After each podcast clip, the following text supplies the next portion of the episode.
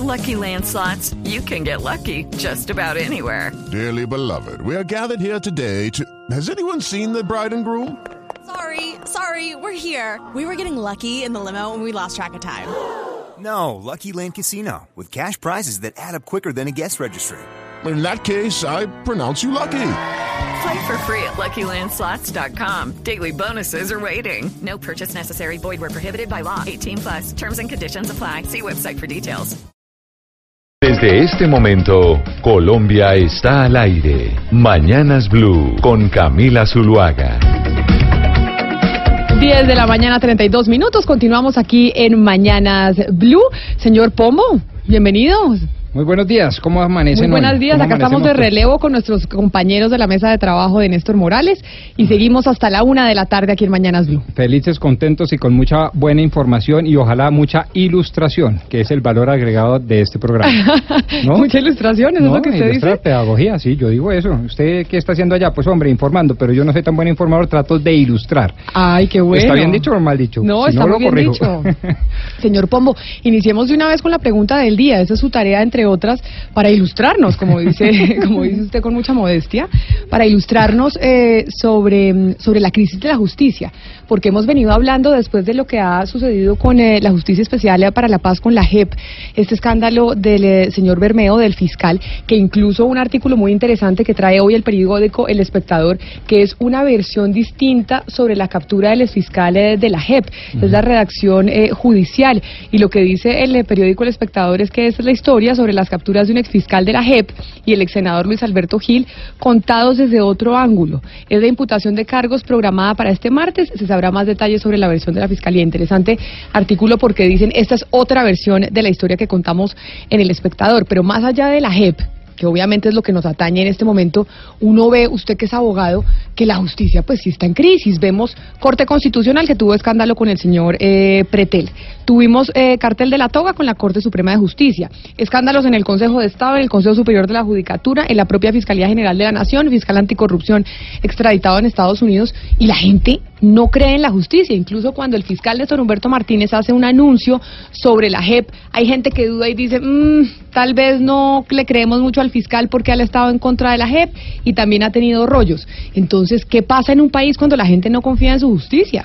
Esa es una estupenda pregunta, Camila, y el telón de fondo yo creo que usted lo ha explicado de manera magistral. Eh, uno puede descreer de muchas cosas. Por ejemplo, en el mundo de la arena política, descreer es propio, es lo natural. Yo debato con usted dialécticamente sobre unas ideas. Pero en el mundo de la justicia, en donde yo, por ejemplo, me desenvuelvo hace 18 años profesionalmente, uno tiene que tener la certeza de que el juez va a importa- impartir justicia, verdadera, pronta, célere justicia. Y uno cree que el señor juez puede hacer lo que puede hacer, da- dictar medidas cautelares, impartir justicia a través de una sentencia o un auto arbitral, etcétera, etcétera. Se requiere la credibilidad. Claro, pero y la lo que se ha perdido no es cree. que perdió la credibilidad. Entonces el señor fiscal habla de una cosa y una gente le cree, otra gente no le cree. Los de la JEP hablan de una cosa, una gente le cree, otra gente no le cree. La Corte Constitucional habla de unas cosas, hay gente que le cree, hay gente que no le cree. Y lo más triste de todo, Camila, es que hay razones serias para descreer de la justicia. Y las razones están estribadas en el tema de la ética pública y de la corrupción. Razón por la cual nosotros hemos querido formular una pregunta un poco distinta en la mañana de hoy. Y es que acudiendo a los O buenos sea, usted se oficios puso creativo esta me mañana. puse creativo y acudo a los buenos oficios y a la inteligencia del oyente que es muy alta y no lo han comprobado. Y vamos a hacer una priorización. Porque cuando usted prioriza las cosas, le da un nivel ético a su respuesta. Entonces, si la pregunta es esta, si ustedes, queridos oyentes y queridos miembros de la mesa, tuvieran la posibilidad de limpiar éticamente un órgano del Estado, una rama judicial, ustedes primero limpian éticamente de corrupción el Congreso, el Ejecutivo, las fuerzas militares o la justicia. Esa es la pregunta que usted Esa le la hace hoy a los oyentes y que nos mandan sus mensajes al 316-415-7181. Le voy a hacer esa pregunta a nuestros compañeros de la mesa de trabajo alrededor del país, pero voy a ambientar la respuesta con un poco de música. Si le parece, don Gonzalo Lázari, ¿qué traemos de, qué traemos de música hoy para ambientar la respuesta de nuestros compañeros? Mire, le traigo un disco maravilloso. El disco se llama Revamp. Es un disco que mm, hacen diferentes eh, músicos ligados al pop y al rock homenaje a Elton John. Hay que recordar que en el mes de mayo se va a estar estrenando la película que, habla, que habla de la vida de Sir Elton John llamada Rocketman. Este disco cuenta con colaboraciones de Lady Gaga, de Miley Cyrus, de Coldplay, de Pink y precisamente aquí le tengo a Lady Gaga versionando el que fuera el primer gran éxito de Elton John, Your Song. If I was a sculptor, but, but then again, no, Oiga, Gonzalo, qué buen disco. Me parece muy buena recomendación para empezar este martes eh, con Mañanas Blue. Pero aprovechemos y con eh, esta musicalización preguntémosle a nuestros compañeros de la mesa de trabajo y empecemos eh, por las mujeres. Ana Cristina, me voy a la mesa en el departamento de Antioquia, en Medellín. El doctor Pombo le da tres opciones. Repita usted la pregunta y así vamos ilustrando también a los oyentes, doctor Pombo. Ana Cristina, si usted tuviera que priorizar limpiar éticamente de corrupción, ¿qué prefiere? ¿Limpiar la justicia, el gobierno, el Congreso u otro? Solo puede escoger esas opciones. Sí. O sea, el resto sigan corru- corruptos y limpiamos uno solo. Uno. Sí, señor. Eh, buenos días, yo creo que yo empezaría por el Congreso. Bueno, ¿sí ve? Ahí Ana Cristina dice el Congreso. Vamos con Os- eh, Oscar. Oscar Montes, en Barranquilla. Ahora vámonos para la mesa en Barranquilla, en donde siguen de carnaval, terminando el carnaval. Porque hoy se muere Joselito, Oscar, o se murió ayer. Hola Camila, muy buenos días. No, hoy es el entierro de Joselito, pero Joselito se entierra, pero ya el otro año está otra vez bien coleando, ¿no? Eso no se preocupe que, que él vuelve. Es el eterno retorno. Hoy se entierra Joselito Carnaval. Pero ¿y en el, en el entierro de Joselito Carnaval No, usted qué? hoy lloran las viudas, lloran las novias, lloran las esposas, lloran todas. Todas lloran hoy a Joselito, pero el llanto dura un año, menos de un año, porque después arranca otra vez el carnaval. Bueno, ¿y usted qué escogería? ¿Qué respuesta le daría al doctor Pombo? No, sabe que yo sí creo que el tema de la justicia es prioritario. Yo creo que sin justicia no hay nada que funcione. Yo sí creo que la justicia es lo más importante. Y cuando no hay justicia, lo que hay es caos. Cuando no hay justicia, lo que hay es lo que estamos viendo. Hay una un descreimiento en la en lo que se en lo que se hace, en lo que hay que en lo que hay que hacer, en lo que se debe hacer. Y yo creo que le respondo al doctor Pombo diciéndole que para mí la justicia es lo más importante. Y ahora nos vamos para el Valle del Cauca, nuestra mesa de trabajo en Cali, don Hugo Mario. ¿Usted qué le responde a esa pregunta creativa que tuvo hoy el doctor Pombo por cuenta de la crisis de la justicia? Muy creativa, Camila, sí señora. Eh, no, pues todo, es que, es que hay que descontaminar el Congreso, la, la fuerza pública, la justicia, pero yo estoy de acuerdo con Oscar, hay que darle prioridad a la justicia porque, bueno, finalmente hemos convivido por años los colombianos con un Congreso eh, permeado por la corrupción, también la fuerza pública de alguna forma permeada por la corrupción, pero si no hay justicia hay anarquía total, porque ¿quién imparte justicia? ¿Quién dice? ¿Quién es responsable? ¿Quién sanciona? ¿Quién juzga? ¿Quién condena? La justicia es prioridad para mí. En el 316-415-7181, ahí ustedes nos mandan sus mensajes y le responden al doctor Pombo esta pregunta que nos hizo como de colegio, como de cuando teníamos 15 años. Si usted se fuera a morir mañana y estuviera en un desierto y le tocara escoger un libro, ¿qué libro escogería? Más o menos. Más o menos. Priorice. Priorice. Pero es que la priorización genera un debate ético subyacente y es usted a qué le está dando prioridad, eh, preeminencia. Entonces, usted dice, si tuviera que priorizar para limpiar de corrupción, para priorizar la ética en una de estas entidades, ¿usted cuál limpiaría? ¿La rama judicial? ¿El gobierno, es decir, el Ejecutivo o el Congreso? Usted puso las tres ramas del poder, Ejecutivo, Legislativo y Judicial, u otro que podría decir, como dice don Hugo Mario, las fuerzas militares, ¿no? Que esa podría ser otra de las, eh, de las instituciones que se podrían eh, limpiar. Son las 10 de la mañana, 40 minutos. Vamos a hacer una pausa y ya regresamos, porque hablando de limpiar, Ana Cristina, le tengo una información que a usted le va a interesar, pero sobre todo que usted nos va a poder ilustrar. Y es, una vez más, adivine de qué vamos a hablar, de la calidad del aire en Bogotá porque hemos encontrado unos informes de la Contraloría Distrital en donde se muestra cómo ya se había anunciado desde hace mucho tiempo el problema de la calidad del aire y las administraciones de Bogotá, tanto la administración Petro como la administración Peñalosa, para que no digan que políticamente estamos atacando a uno o a otro, sino ambas administraciones responsables no tomaron las medidas pertinentes. Las que es- decisiones. exacto, que en su momento Es se que la dijo- calidad del aire, Camila, tiene mucho que ver con la voluntad política, porque es que la gente tiene que entender que a veces tomar decisiones como pico y placa, eh, alargados o permanentes, molesta mucho al sector económico y molesta a los grandes gremios económicos. Entonces, los políticos tienen que tener un músculo muy fuerte para decir vamos a tomar medidas verdaderamente eh, duras por la calidad del aire, porque eso tiene un costo político en el sector económico que es finalmente el que después los apoya a ellos en campañas.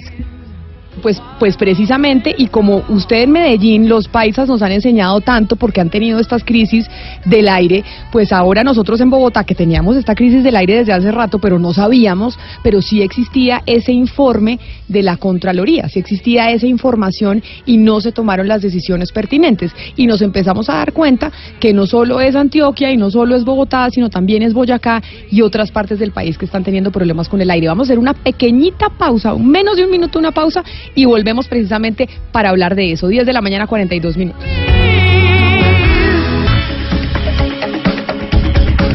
10 de la mañana, 44 minutos. Como lo habíamos anunciado y lo estábamos hablando con Ana Cristina, vamos a hablar de la calidad del aire en Bogotá, pero eso nos enseña cosas para otras partes eh, del país, porque vemos que la calidad del aire está convirtiéndose en un problema en Colombia y no solo en las principales ciudades como en Medellín y en Bogotá. Estamos en comunicación con Camilo Quintero Giraldo. El doctor eh, Quintero es director de la Clínica Jurídica del Medio Ambiente y de Salud Pública de la Universidad de los Andes. Andamos nosotros siempre muy académicos aquí en Mañanas Blue, siempre en eh, alianza con las universidades. Doctor Quintero, bienvenido a Mañanas Blue. Buenos días, Camilo. Camila, muchas gracias por la invitación. Eh, somos tocayos, usted Camilo, yo Camilo. Exactamente. Eh, eh, estamos de tocayos. Mire, eh, doctor Quintero, es que vimos y escuchamos y leímos las denuncias que hicieron eh, ciertos expertos ambientalistas sobre el problema que están teniendo los medidores de la calidad del aire en Bogotá. ¿Qué pasa cuando los medidores de la calidad del aire no funcionan y dejan de hacerle monitoreo al aire que estamos respirando los bogotanos? Sí, realmente es un gran problema para la ciudad porque estamos dejando de saber qué aire estamos respirando y yo creo que eso es una falta de transparencia para todas las personas porque realmente el impacto ambiental es evidente y no tenemos datos claros para tomar decisiones. Que, pues creemos que cuando dejan de reportar datos, esta red de monitoreo de calidad del aire demuestra que no hay como una real importancia para proteger la salud pública de las personas. Y se- Eso es muy grave y nos preocupa realmente como, como clínica jurídica nos preocupa y hay unas denuncias que se han hecho de diferentes eh, sectores. Doctor Quintero, ¿estos medidores se han dañado en otras oportunidades en Bogotá o esta es la primera vez que vemos que los medidores de la calidad del aire no están funcionando y están intermitentes? Eh, pues digamos que ha pasado en diferentes ocasiones, ha pasado en diferentes ocasiones y eso demuestra que es necesario fortalecer la red de monitoreo de calidad del aire, porque la, la- la está funcionando es una red de monitoreo privada, no hay unos datos públicos donde la gente pueda eh, hacer veeduría, hacer control sobre la, la calidad del aire y es algo que ha pasado eh, casi de manera sistemática durante varios días en, los- en las últimas semanas.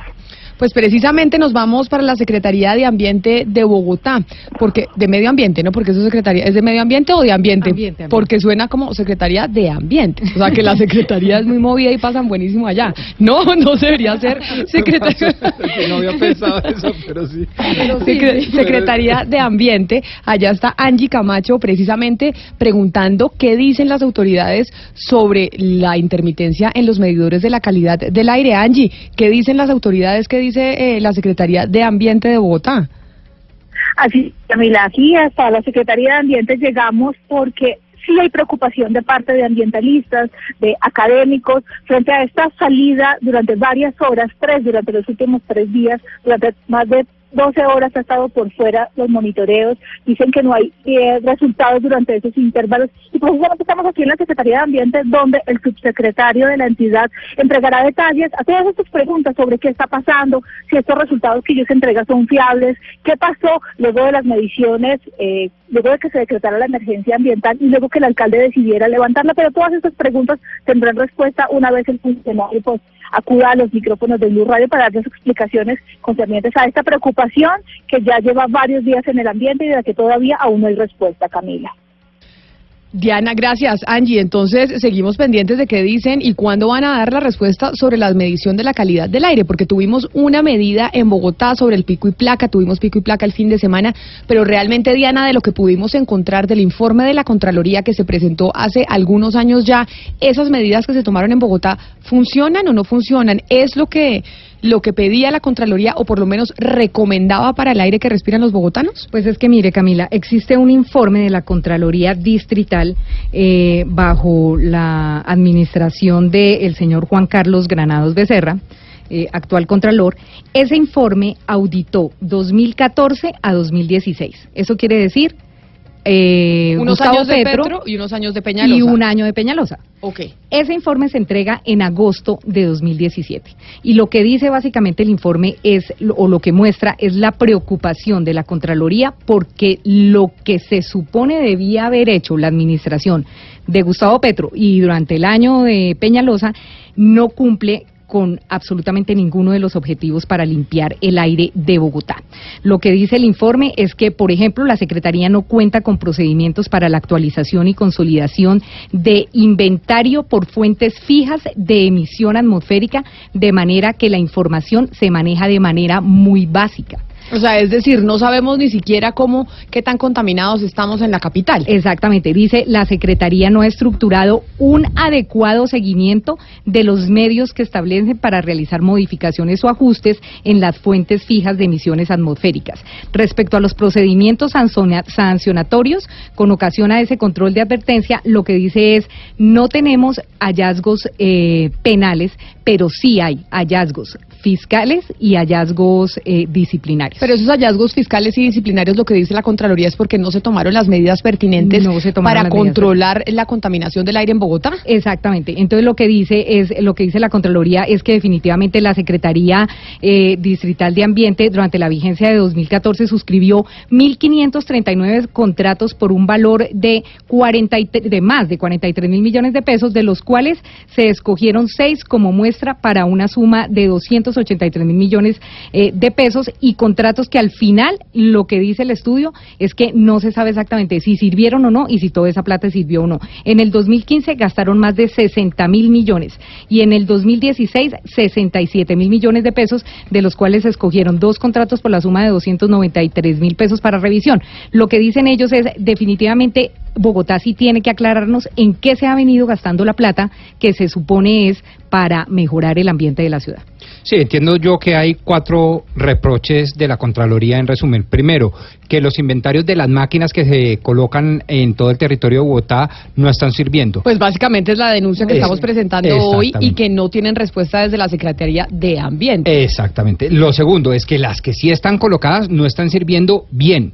Lo tercero es que las consultorías que la Secretaría de Ambiente está contratando para hacerle seguimiento al tema tan importante como lo es el- la calidad del aire y del medio ambiente no están dando buenos resultados. Y lo cuarto que me parece también gravísimo es que los infractores, empresas, comerciantes, etcétera, industriales, eh, que se han identificado a través de estas consultorías no han sido debidamente sancionados, todo lo cual le causa un perjuicio económico al distrito, razón por la cual interviene la Contraloría Distrital Pero de no solo económico al distrito, es que cuando usted va por las calles y está caminando por las calles de Bogotá y ve, por ejemplo, los buses del SITP provisional, que son unas chimeneas o Sí, unos camiones, y uno dice, oiga, no solo es un perjuicio económico, sino también para la salud de los bogotanos. Y recordemos que aquí en Mañanas Blue tuvimos a los expertos diciendo que el 8% de las muertes en Colombia se deben a la calidad del aire y la calidad del agua. Pero Ana Cristina, usted que está en Medellín y que han tenido estos mismos problemas de la calidad del aire, pero también por la geografía, por el valle en el que se encuentra precisamente la capital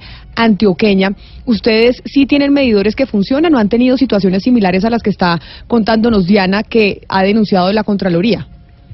Sí, lo que pasa, Camila, es que estoy sorprendido. Usted me dice que en Bogotá hay solamente cuatro estaciones de medición. Eso es lo que nos está ¿Cuántos? diciendo, eso es lo que dice la Contraloría. No, no, no.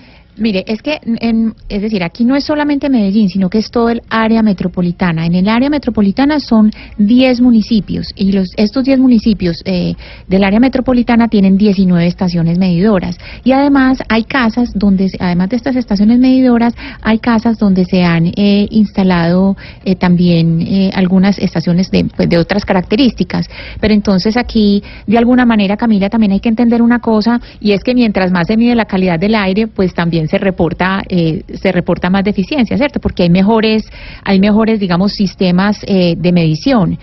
Y, y de Medellín también hay que recalcar otra cosa, no solamente que hay más estaciones en los 10 municipios, sino que varias veces lo he comentado acá, aquí los ciudadanos son supremamente eh, vigilantes de la calidad del aire, colectivos ciudadanos que están vinculados con la academia y que esto- y tienen conocimiento técnico, es decir, gente que se junta con conocimiento técnico para mirar todos esos resultados que se publican y dicen, hey, un momentico, aquí algo malo está pasando. Exactamente. Y acá en Bogotá, por ejemplo, Ana, eh, es- de acuerdo al, al- al cuadro de tipificación de hallazgos de la Contraloría, dice, 19 son los hallazgos administrativos, 11 los hallazgos disciplinarios y uno el hallazgo fiscal.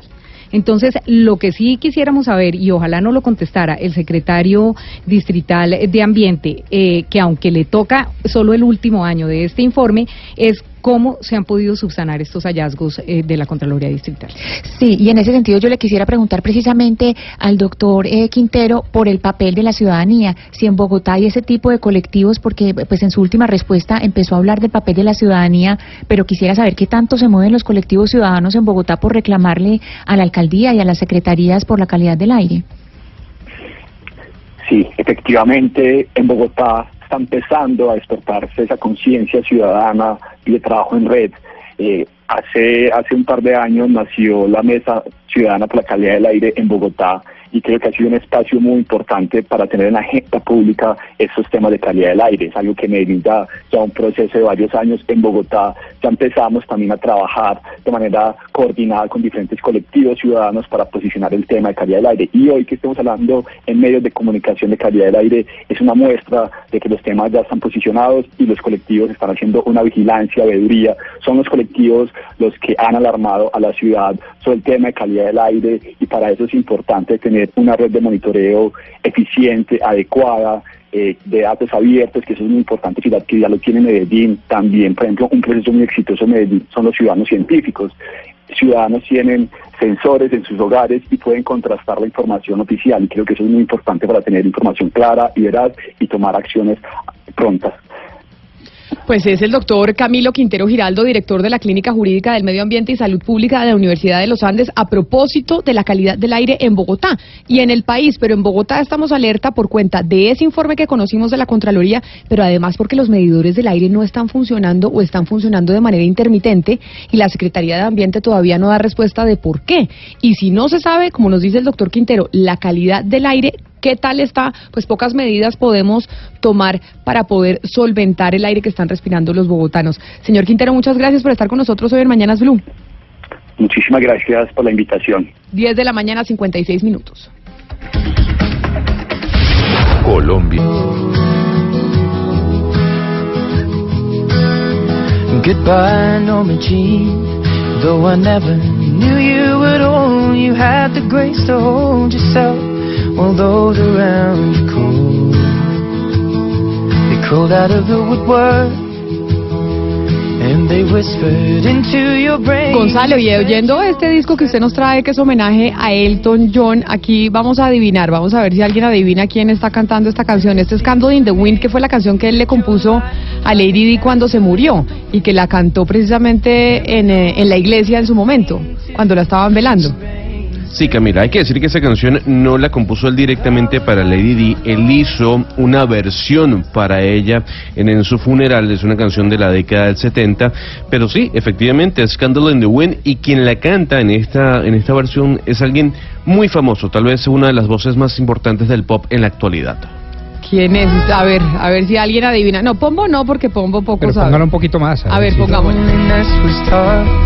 The toughest road you ever played. Hollywood created a superstar, and pain was the price you paid. And even when you die. No, nadie de la mesa No ha dado con el nombre. Doctor Pombo, ¿sabe No, usted no, o no, ni idea? No doy ni idea. ni Ana idea. Cristina, ¿usted da con el nombre de quién está haciendo el cover de esta canción? No, déjemelo oírlo otro poquitico. A ver.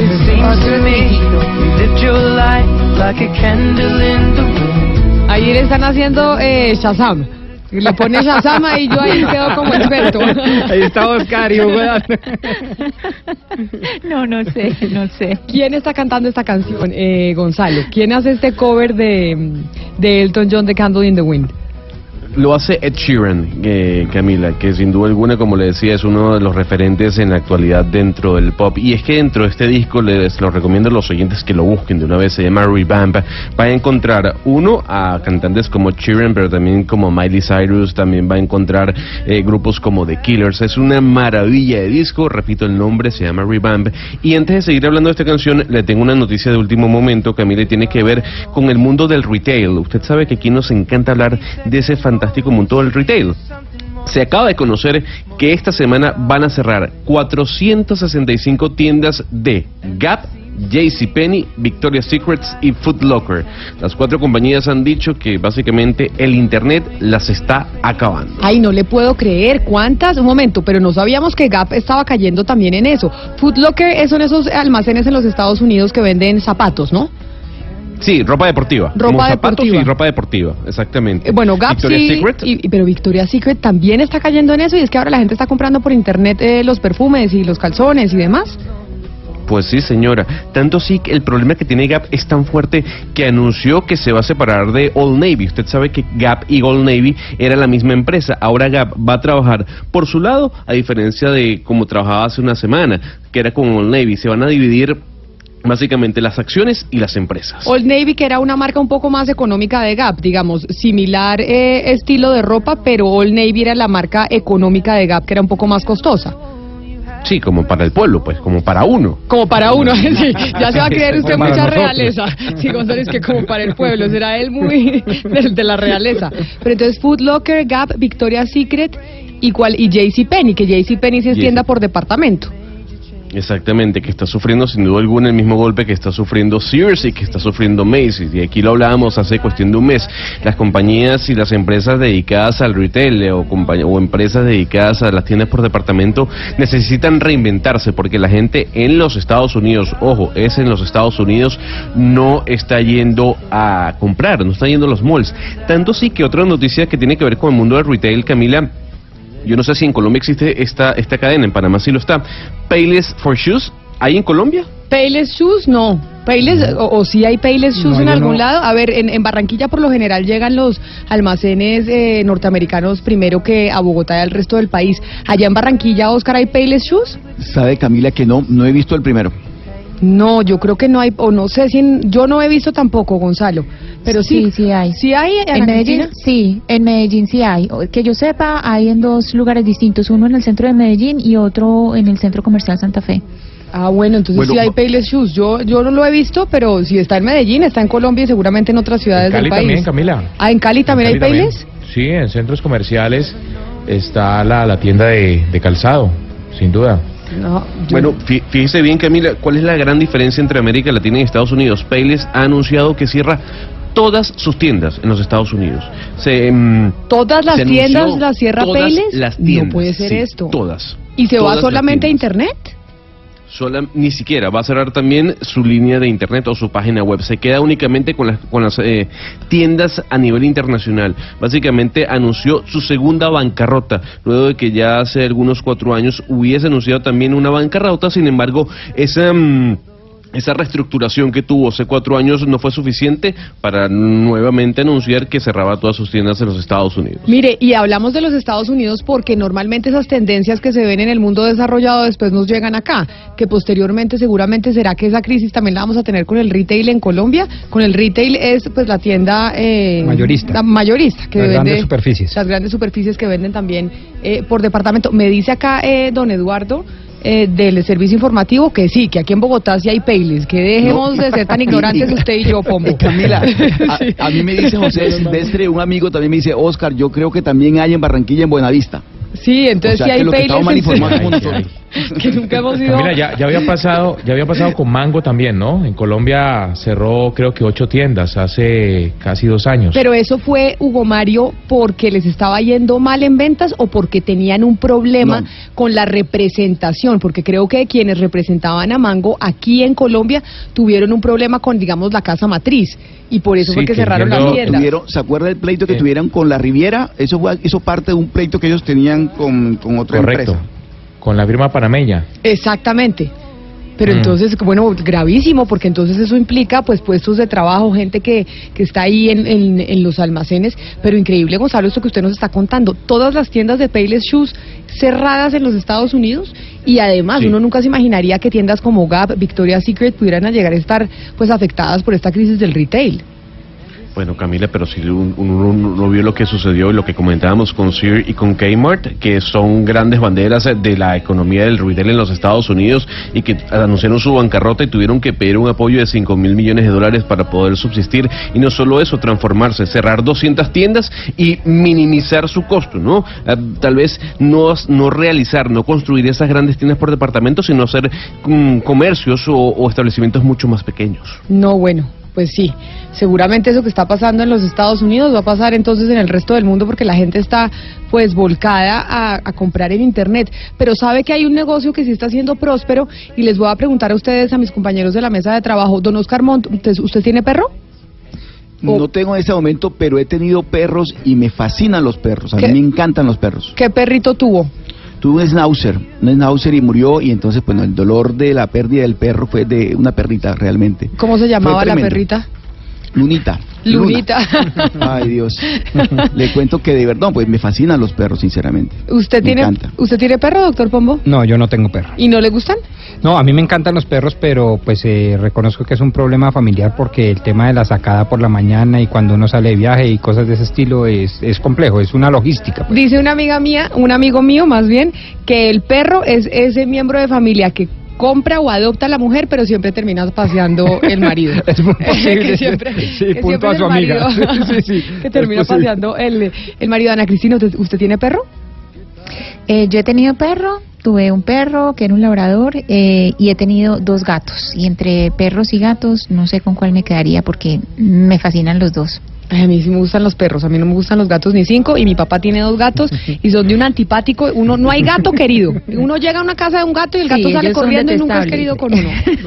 Es Sí. que ellos ellos lo escogen a uno y ellos lo mandan a uno. Entonces uno tiene que ser un poquito sumiso para tener un gato. No, no, no, a mí me Es caen decir, gordísimos los gatos. Mi papá tiene dos Yo y los yo amo. los detesto. Porque llego y salen corriendo y digo, estos gatos tan antipáticos. En cambio, mi perro, cada vez que llega alguien a mi casa, lo Es saluda y sale es feliz a saludar. Sí, sí, sí, sí. Es, el, Es que el- tener el un gato es un acto de humildad.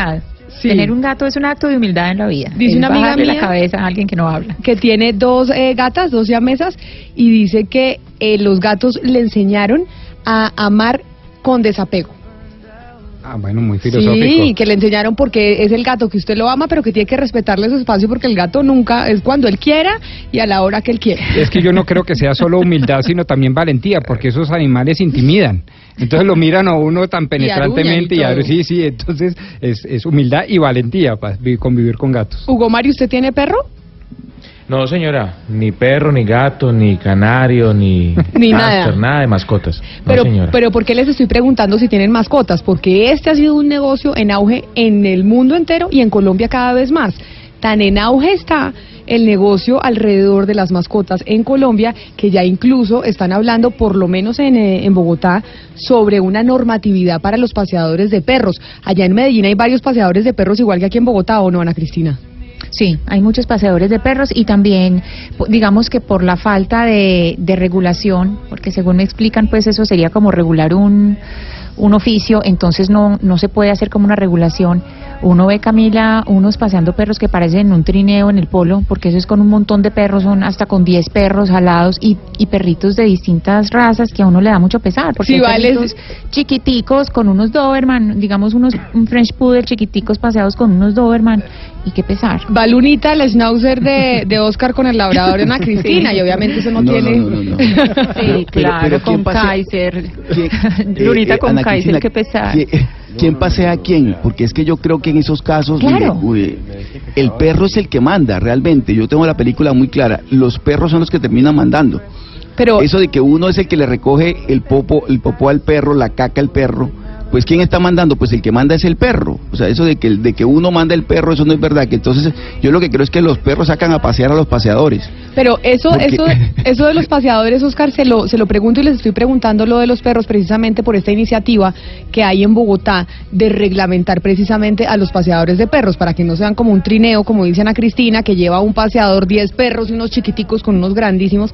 Y por eso estamos en comunicación con Catalina Rivera. Catalina Rivera es la subdirectora de Cultura Ciudadana del Instituto de Protección Animal para hablar precisamente de eso, de por qué o cómo se quiere reglamentar y por qué se debe reglamentar pues a los paseadores de perros en Bogotá y que es que seguramente esto va a pasar en, en todo el país, porque es que en todo el país hay perros y se está fomentando el, eh, esta actividad laboral de ser paseador de perros. Doctora Rivera, bienvenida.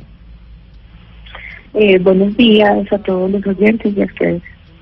¿Por qué razón o cómo es esto de que ahora se quiere reglamentar a los paseadores de perros? ¿Por qué se debería hacer? Bueno, yo te quiero contar, eh, si ustedes me lo permiten, un poquito lo que el Instituto de Protección y Bienestar Animal ha venido realizando desde que era la gerencia. Nosotros como instituto, bueno, primero como gerencia hicimos una mesa con el gremio de paseadores con el fin de establecer unos lineamientos para el paseo canino. Posterior a eso hicimos un encuentro de paseadores caninos en el marco de la celebración de la Semana Distrital de Protección y Bienestar Animal, eso fue en el 2016, con el fin de socializar esos reglamentos, esos lineamientos, perdón, y para poderles enseñar a los paseadores la manera correcta en la que debían pasear a los perros. Y en el 2017 nuevamente volvimos a tener otra reunión con los paseadores caninos para poder para hacerles conocer el instituto, que conocieran el instituto y por supuesto la manera como ellos podían eh, eh, eh, cómo pueden pasear al canino de, de- a, los, a los animales de compañía, las mascotas. Obviamente ahora, en, en este año, nosotros tenemos un protocolo actualmente, eh, ya hicimos el protocolo que es con base en el acuerdo 628, que nos obliga eh, a hacer un, un protocolo de acciones responsables que debe tener en cuenta el paseador canino, paseador de perros. Y en ese protocolo explicamos eh, aquellas cosas que ellos deben tener en cuenta y cómo lo deben hacer para evitar cualquier tipo de situación inconveniente con los perros. Entonces estamos como en ese proceso, estamos haciendo la tarea y es muy importante pues que la ciudadanía sepa lo que hemos venido desarrollando desde el Instituto de Protección y Bienestar Animal. Pero doctora Rivera, ¿qué es lo que tiene que tener uno en cuenta cuando uno tiene su mascota y va a contratar un paseador de perros? Es decir, de acuerdo a lo que ustedes han venido trabajando, pero entonces para uno esperar, a- para no esperar a la reglamentación, pues uno como ciudadano responsable que debe tener en cuenta cuando vaya a, a decidir quién le va a pasear el perro eh, durante el día. Sí, bueno, mira, eh, algo que, pues por supuesto, uno como dueño de un animal siempre eh, deja el animal, pues en las mejor, trata de dejar el animal en las mejores manos y lo importante es que los tenedores, los dueños de estos animales, eh, traten o puedan conocer a la persona con quien los van a dejar, que sea una persona que ya viene realizando ese trabajo con los, con los caninos o con los animales. Es importante ya para la labor en sí que el paseador tenga en cuenta, nosotros dentro del protocolo tenemos establecido dos cosas fundamentales. La primera es que los animales que pesen menos de 25 kilogramos, el paseador podría llevar hasta cuatro animales en sus, en sus manos. Si el los animales llegan a pesar más de 25 kilogramos, como por supuesto se da, que son animales ya de razas muy grandes, eh, serían, si- si pesan menos de 25 kilogramos serían seis animales, y si pesan más de 25 kilogramos serían seis animales, es decir, tres y tres en cada, en cada mano, para poder evitar cualquier tipo de problema que no los mezclen, que no mezclen animales pequeños con animales grandes, grandes porque como ahorita estaba diciendo uno de tus compañeros, hay paseadores que mezclan animales muy pequeños con razas grandes y a veces se presentan ese tipo de problemas. También es importante que el paseador tenga en cuenta que no debe exceder las caminatas con los animales. Desafortunadamente hemos visto casos de personas o de paseadores que llevan a los, paseado- a los animales en caminatas muy extensas y puede llegar a ser un problema para los animales braquicefálicos, como pueden ser los bulldogs franceses, los bulldogs ingleses, y esto puede generar un problema gravísimo en los animales. También es importante que los hidraten, que los tengan bajo la sombra, eh, que los estén, bueno, hidratando constantemente, como te ¿Le dije puedo hacer una pregunta a anteriormente. la señora Rivera? Claro que sí.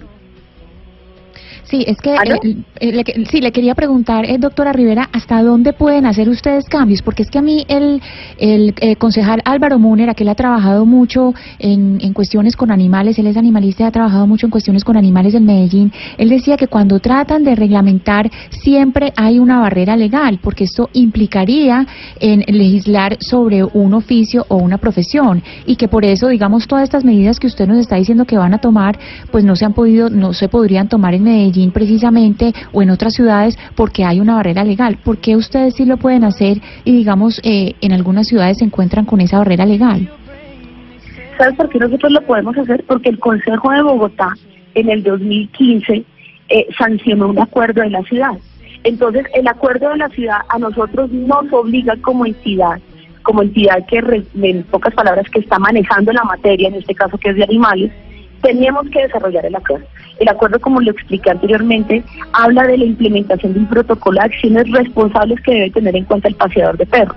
Entonces, a través de esas acciones que nosotros como ente regulador tenemos que hacer, nosotros socializamos el, el, el, el protocolo o las acciones, las socializamos con el paseador y el paseador obviamente debe implementarlas en el momento en el que empieza a ejercer esta labor que pues por supuesto no, no, no está siendo regulada. Entonces estamos como en esta primera fase, en este primer paso, donde de una manera muy propositiva y pues por supuesto no queriéndole eh, interferir el trabajo a nadie porque todo el mundo tiene derecho al trabajo, es que el paseador pueda tener en cuenta este tipo de acciones que debe tener en cuenta para evitar cualquier tipo de maltrato hacia los animales.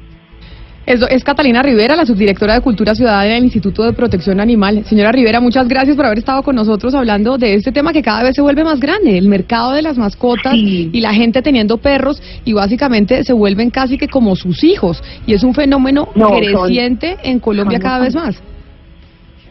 Sí, son las familias y tú ya para terminar me permites algo, quisiera eh, decirle a los oyentes que denuncien cualquier tipo de maltrato, que para nosotros es muy importante que aquellas cosas que los ciudadanos ven de una manera incorrecta, ya sea con un paseador o con un vecino que están haciendo con nuestras mascotas o con nuestros animales de compañía, lo denuncien por favor al 123 si el, si el maltrato ya es algo evidente, lo están viendo, lo pueden denunciar al 123, la policía, el cuadrante va y de una vez activa al escuadrón anticrueldad para que vaya y haga la prevención definitiva o deje un plan de mejoramiento si en este caso eh, eh, eh, no es eh, no es maltrato, de pronto como en algunas ocasiones nos ha pasado, pero sí es importante que la ciudadanía pueda denunciar cualquier acto de maltrato contra los animales.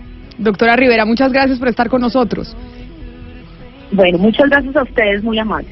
Mire, doctor Pombo, y el negocio es tan grande que es que voy a le voy a presentar a don Juan eh, Villescas. Don Juan Villescas es el fundador de MyWalk que es una plataforma, precisamente una plataforma digital, que hoy está conectando a los dueños de los perros, es decir, a Oscar, que tiene o que tenía su lunita, su schnauzer, con eh, los paseadores y cuidadores certificados. Es decir, ya hay una aplicación que usted dice, oiga, quiero un paseador que pueda llevar a mi perrito, a- porque yo no voy a estar en la casa, y para conectarlos, él tiene esta aplicación que se llama MyWalk. Pero- Señor Villas, dígame. Pero es, es un eh, paseador certificado, digo, o sea, calificado. Pues preguntémosle, Ah, preguntémosle. Señor Villescas, bienvenido a Mañanas Blue. Gracias, Camila y mesa de trabajo, ¿cómo están? ¿Cómo les ha ido? Muy bien, pues ahí, pues doctor Pombo, pregúntele a usted que ahí, eh, si, eh, si está certificado el paseador o no. Sí, o sea, muy buenos días, doctor Juan Villescas. Eh, el- este aplicativo conecta al consumidor que es el dueño de la mascota con un paseador calificado que tiene una, una cierto diploma o alguna cosa por el estilo, una preparación especial A ver, o a cualquiera. Eso es, muy, eso es muy buena pregunta porque de ahí nació la idea de MyWac. MyWac nació pues por un lineamiento de responsabilidad y precisamente al ver en el mercado todo lo que estaba sucediendo con los perros.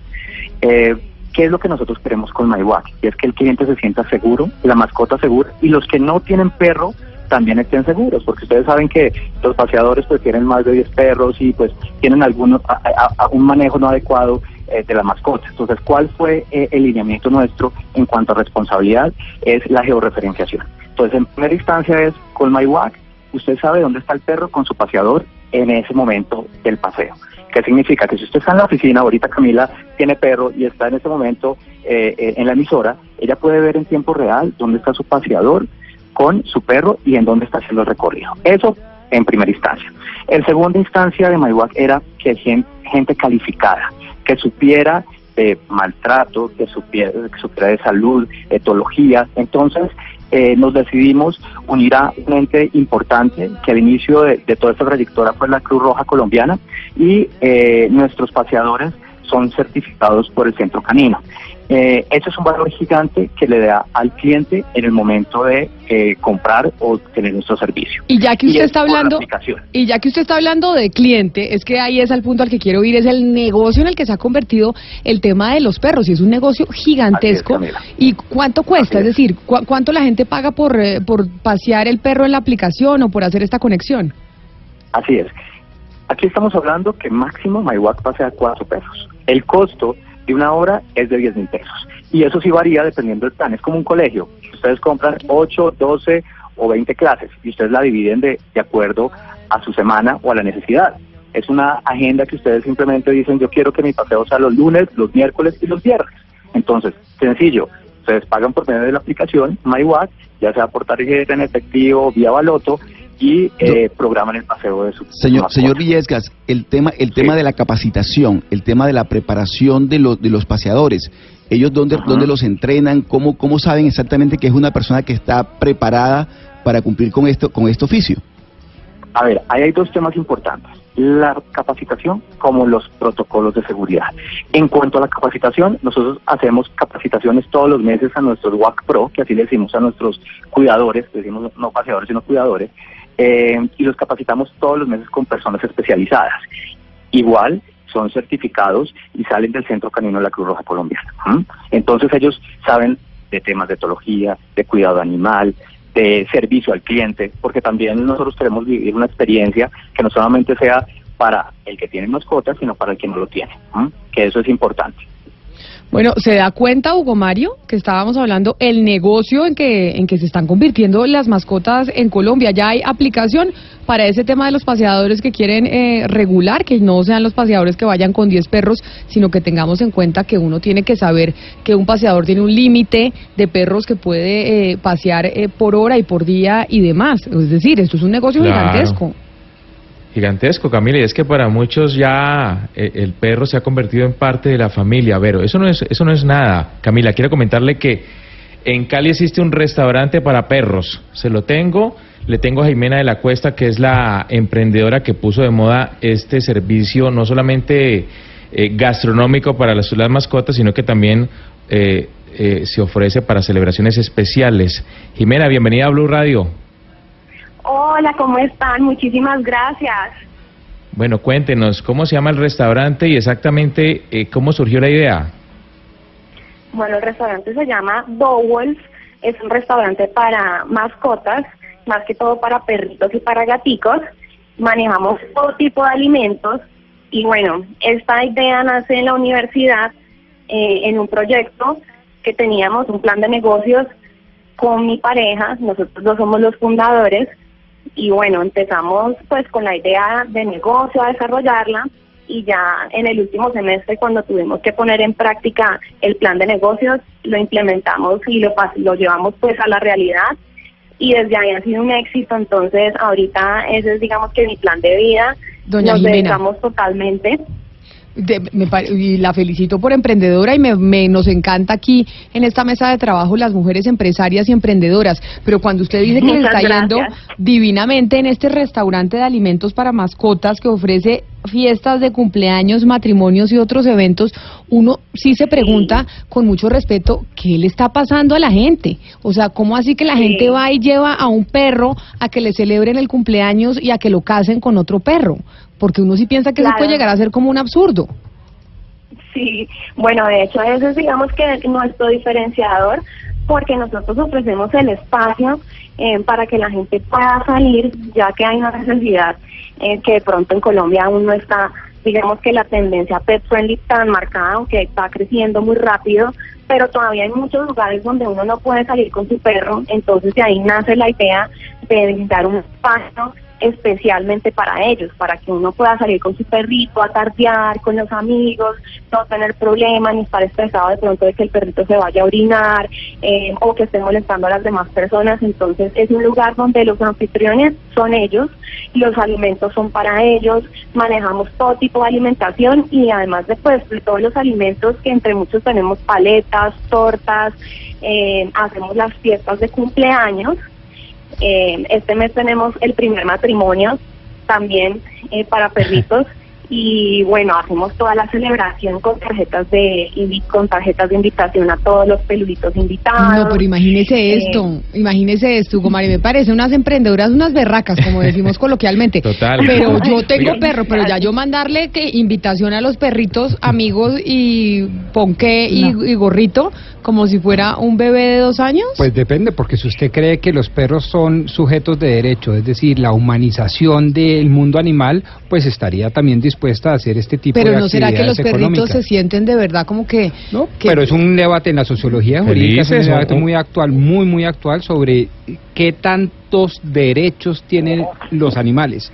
Y Pero hay quienes feliz un sostienen perrito, Rodrigo. a capa de espada que son sujetos de derecho y como sujetos de derecho tienen toda la capacidad de exigirle a los seres humanos una cantidad de cosas, como O sea, por ejemplo ¿por qué? que le celebren el cumpleaños. Ay, no, Pues, ¿verdad? a mí me parece un absurdo. Pero, pero para mí también, sí pero quisiera- esa es una yo sí- tendencia. yo sí ¿Cuánto quiera- vale eso, sí? Yo sí quisiera saber eso, eso. ¿Cuánto, ¿Cuánto cuesta una celebración allí en el restaurante para, por ejemplo, de cumpleaños? Bueno, bueno, tenemos kits desde 55 mil pesos, que es un convito que nosotros entregamos con lo básico que es la torta de cumpleaños, el gorrito, el banderín, las bombas, un individual, traen las galletitas eh, y un cupcake. Ese desde 55 mil tenemos también hasta ya en fiestas tipo eventos, cuando ya son pues, más de 10 o 20 peluditos, entonces ya hacemos el evento como tal eh, para brindar ya todo el servicio de acompañamiento, de estar pendientes de todos los perritos, eh, de todas las personas también, porque a veces va muchísima gente también. Bueno, pues la felicito, doña Jimena, una emprendedora. A mí me parece, yo con mucho respeto digo, y respeto toda la gente que va a esas, a esas tiendas, ni más faltaba, pero a mí me parece un poco absurdo. Pero Camila, multiplique 55 por perrito que usted invite. Si su perro tiene 10 amiguitos Peluditos. peluditos, entonces haga las cuentas. Son y entonces 10 si usted dice, no, es que son más de 10 peluditos, entonces ya es el combo, el paquete más grande donde le ofrecen de todo, como, como en el de Cameron. Es que por eso estábamos hablando del auge de la industria y lo el dinero que está generando los peluditos en Colombia. Es que lo podríamos medir después en el PIB, el No, aporte pues, de los peluditos. el aporte de los peluditos. Interno Bruto. Camila y Diana, ¿y cuánto cuesta tener, sostener la mascota? Porque mire, el paseador cobra 10 mil pesos por hora, ¿no? Sí. Ajá, el sí. cumpleaños, ya estamos hablando de cuánto nos está costando el cumpleaños del perrito. La, peluque, la peluquería también vale una, una 40 buena mil. plata. Bueno, 40 mil pesos peluquería. Y la comida, Luego que toca la comida no las es comidas, es que digo, realmente sostener, mantener a la mascota en buenas condiciones como se merece, no, No. crea que es una cosa... Y eso, compare- que y eso comparémoslo eso tiene con presupuesto. Así es, y eso comparémoslo con el salario mínimo y comparémoslo también con eh, los índices de desocupación de los que hablábamos ayer en la mañana. No, es Pombo, impresionante. No, Y- incluya, incluya el colegio, porque además hay que, tienen que llevarlo al colegio, ¿no? Ah, además. Psiquiatra, porque hay que, porque requiere de Se- psiquiatras también. Y se Es que, deprimen a veces los perros. Y la se- ropa. Se, estre- se estresan, bueno, hay que llevarlo al psicólogo, al psiquiatra. Oiga, ¿y dónde, va a par- dónde vamos a parar en serio? ¿Dónde vamos a parar con el tema? Y después creemos que nosotros somos los que mandamos, ¿no? Pero, pero Nosotros mire, mandamos Oscar, a los perros. sobre eso que dice eh, el doctor Pombo, y es compararlo con las tasas de desocupación, pero compárelo, por ejemplo, 55 mil pesos el puesto del perrito. Obviamente no quiero hacer estas comparaciones ni mucho menos, pero ¿y cuánta gente no tiene ni 55 mil pesos semanales para poder comprar Para el mercado a la semana? Sí, a o la para gente. considerarse ocupados con una hora mínimo laboral a la semana. Sí, pero igual le estamos haciendo el bullying acá a la doctora Jimena de la Cuesta y la doctora No, no. Jimena de la Cuesta es una berraca, Sí, sí, porque sí. ella montó un negocio exitoso Claro. y la gente le va y tiene allá sus peluditos No, felices. De hecho, de hecho, todo, eh, nosotros lo que hicimos fue irnos adaptando a lo que nos estaba pidiendo la gente, el mercado. mercado. porque de hecho esa idea ni siquiera fue pensada como un restaurante eh, desde un principio, sino que era simplemente una tienda de alimentos orgánicos y la gente em- empezó a pedir los cumpleaños. Claro. Entonces ahí empezó, bueno, entonces que la torta, eh, luego que no, que el postre, entonces un helado y así fueron saliendo todos los productos hasta que ya terminamos en el concepto de restaurante como tal. Claro, es que es al contrario, Camila. Entonces, ya el, los usuarios, o sea, los dueños de perro, el del peludito, eh, ven eso como una necesidad. Entonces, ya apuesta usted con sus amigas a la mejor fiesta de perro, al pero mejor ahí, pero ahí de es donde perro. uno, donde uno se pregunta el absurdo. ¿Cuántos No, claro. niños que se están muriendo de hambre en el departamento del Chocó, en La Guajira? Y uno, bueno, digamos que ese es un debate filosófico y ético que no vamos a dar acá porque pues la gente si tiene su plata pues se la gasta como quiera. Pero son de esos absurdos que uno ve y dice, oiga, tanta gente con necesidades y uno gastándose en estas pendejadas. Pero bueno, doña Jimena, usted es una berraca y la felicitamos por ese negocio tan exitoso. Vamos a abrir que- una sucursal acá en Bogotá. que usted eh, montó. Muchas gracias. Muchas gracias por habernos gracias. atendido y mucha suerte allá en Cali. Para allá todos los caleños que tengan su peludito, ya saben que allá le hacen. ¿Cómo se llama el sitio, doña Jimena? Dowolf, B-O-W-O-L-F. Eh, a ver, hagámosle la cuña. ¿Y dónde está ubicado? Pues después de todo el bullying que le hicimos, ¿dónde está ubicado el, el sitio, doña Jimena? Tenemos dos puntos en Cali, uno ubicado en el sur en Ciudad Jardín y el otro queda en el norte en Santa Mónica. Bueno, pues mucha suerte y la, fel- y, y la felicitamos. Feliz mañana y gracias por estar con nosotros. Bueno, muchísimas gracias. Feliz día. Es una ridiculez, disculpe, es una ridiculez. ¿Qué? ¿Lo de los perritos y peluditos? Sí, pero por favor, claro que sí, o sea, el matrimonio de perros, pero por Dios santo. No, pero... O sea, es una soberana estupidez y ridiculez, discúlpeme la palabra y el adjetivo calificativo. O sea, Bueno, pero hay mucha gente que hay que respetar porque si lleva Sí. su perrito y su peludito allá. Y es que lo que dice Camila es, es completamente cierto. Cada persona gasta su plata en lo que quiera. Y si ellos creen que está bien gastarla en una fiesta para un perro, comparándolo con un niño y haciendo las además- mismas cosas que usted hace con su eh, hijo, pues Diana, allá cada hay perro. personas que, que necesitan del perro, de la compañía del perro. El perro se convierte No, claro. en una en una en un ser importantísimo para esa persona, por ejemplo, que está sola, que perdió a un ser muy querido. Es decir, en esos casos de verdad hay que entender también, digamos, o sea, yo entiendo lo de Gonzalo, pero digamos que hay casos en los que de, de verdad el perro es un miembro de la familia y así lo viven ellos y por eso sus atenciones sí. y toda esa cantidad de cosas. Yo hablo de la exageración. De, de, de extrapolar la exageración del perro, o sea, eso de, de matrimonios, de fiestas, de enviar carticas a otros perros, o sea, a mí me parece ya es una ridiculez.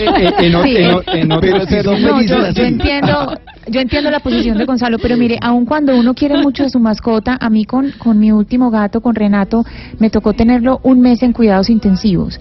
Y cuando yo pagaba la cuenta, miren, a mí se me salía el corazón y yo no podía dormir en la casa, no solamente, es decir, no solamente de- del dolor de ver a mi gato enfermo, sino de pensar que yo estaba pagando ese dinero por un animal y no por un ser humano, adorando a mi gato Pero, se le, porque lo pero se adoré. le salía el corazón yo- porque, a- Ana Cristina, Porque- por el monto de la pensaba- cuenta.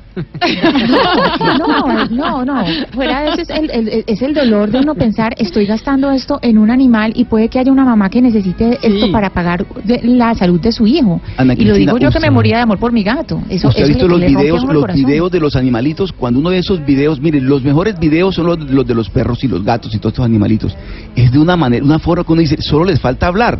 Es decir, la manera como ellos se comportan y uno que ha tenido perritos y los lidia y los quiere tanto, se da cuenta del inmenso cariño que le generan a las personas. De verdad, la forma como ellos logran meterse en la vida de uno, solo los que hemos tenido esas mascotas de- y le hemos entregado tanto Es que afecto y tanto cariño. Ellos hablan, nosotros no les entendemos. Ellos Pero- sí hablan, nosotros pero sí miren. Estoy seguro que sí. Miren, ya que ustedes están hablando y usted tuvo a Lunita, una schnauzer que ya falleció Ay, lamentablemente, don Oscar. Sí, sí, Está don- no me quiero burlar ni más faltaba porque yo tengo perro, Ramón, lo amo y lo adoro, pero Ramón ni ponqué, ni cartica, ni nada. O sea, Ramón es un perro. En su casa y no, no tiene novia, es eh, virgen mi perrito. No, que no es equiparable, no son sinónimos. sepa, que uno No, no sepa sé que cómo yo. A ver, no tengo Toca un novio poner un- porque la una virginidad que tiene que ver, el cons- pobre una perro. ser. paseador le consigue una novia. Sí, un psicólogo, una escuela sentimental para perros. Pero no, saludemos a don Leonardo Martín, que está con nosotros también en la línea, y él es el gerente de la funeraria para mascotas Camino al Cielo. Precisamente, pues porque los, las mascotas se vuelven parte de la familia y cuando uno pierde su mascota, como en el caso de Oscar con Lunita, pues busca un sitio en donde pues lo puedan ayudar. Don Leonardo Martín, bienvenido a Mañanas Blue. Camila, muy buenos días de de Blue. Bueno, ¿cómo funciona esto de, de la funeraria para mascotas? Pues bueno, es un servicio muy similar al de que requiere uno cuando se muere algún ser querido de la familia y lo que ustedes están diciendo es cierto para las familias y nosotros nos hemos dado cuenta directamente el perrito, el gatico, el lorito, el conejito, son seres muy importantes para la familia porque primero no le hacen daño a nadie y segundo son una tremenda compañía. Entonces estos servicios han ido en auge y pues nosotros tenemos la funeraria hace cinco años. Lo que hacemos es prestar un servicio humano muy querido, eh, dando recordatorios y eh, ayudando a que en ese triste momento pues las cosas sean más fáciles. ¿Cuánto cuesta? Porque acá estamos hablando del negocio y del aporte que le va a dar al PIB en Colombia los eh, peluditos y obviamente sin, eh, pues sin aprovecharnos del dolor de la gente. Pero ¿cuánto cuesta cuando uno quiere enterrar a su, a su mascota? Yo ni quiero pensar en eso porque a todos nos va a pasar y, y con la mía va a pasar también. Pero ¿cuánto le cuesta a uno? Nosotros tenemos modalidades de cremación y cementerio. Por ejemplo, la, hay eh, cremación para gaticos 109 mil pesos, hay cremación para perritos desde 129 mil y también tenemos un servicio más especializado que es con devolución de cenizas. Arranca desde 559 mil y puede terminar en 799 mil de acuerdo al peso de la mascota. Pero carísimo, puede ser más, caro, que el perro, sí, porque y lo pagan muchas veces y lo por la pagan. humanización del mundo animal. A mí me parece un debate ético y filosófico de gran calado. Sí, porque por eso Ana Cristina sufría cuando le tenía que pagar a Renato el hospital y decía, yo podría estar dándole esta plata a una mamá que tiene a su hijo en la clínica. Pero yo- sí, yo, yo sí acudo a la vieja usanza de el árbol, eh, el- a enterrar al perro O sea, normal usted- y sembrar el árbol. Usted le quiere dañar el negocio al señor Martín. No, yo, yo, yo, yo, por ejemplo, tengo mu- muchos amigos y muchos vecinos que han acudido a este tipo de servicios costosísimos, por decir no menos, eh, pero yo personalmente no lo hice. O sea, cuando murió mi perrita, yo no lo hice. Yo la enterré y sembré un arbolito. ¿Cuántos eh, servicios venden ustedes por semana, señor Martín? ¿Tienen ustedes eh, Eh, esa cuenta? Diario pueden ser de 30 a 5 por semana, serían 15 o 20 perritos o sea, un, un negocio súper 20 próspero. perros por semana. sacando los números. Sí, Sí, señora. a 109 mil. No, bueno, pero pues hay que felicitar a esta gente, que esta gente está siendo emprendedora, paga impuestos, genera trabajo sobre un debate que es otra otra historia que después la tendremos y es la humanización de los perros. Señor Leonardo Martín, gerente de la funeraria eh, Mascotas Camino al Cielo, gracias por estar con nosotros. ¿Dónde queda su funeraria? Nosotros tenemos las oficinas aquí en Bogotá, en Normandía, el cementerio queda en Granada, Dinamarca y los hornos de cremación quedan en vía Bogotá, Siberia, saliendo por la calle 80 en el terminal terrestre de carga. ¿Y la gente va y le lleva flores a los perritos como lo hace con, eh, con los humanos en los cementerios? Señora, Exactamente igual. Bueno, Igual, sí. señor Leonardo Martín, gerente de esta funeraria, muchas gracias por estar con nosotros. Gusto, Camila. Feliz mañana para usted. Y no despedí al doctor eh, Juan Villescas, es el fundador de My Walk. Ahí les tenía todo el abanico, ¿no? Mire, funeraria, el paseador, el restaurante en Cali que nos trajo eh, Hugo Mario y bueno, pues la directora eh, de la fundación o del Instituto de Protección Animal que nos hablaba de los paseadores. Y la luna de miel también.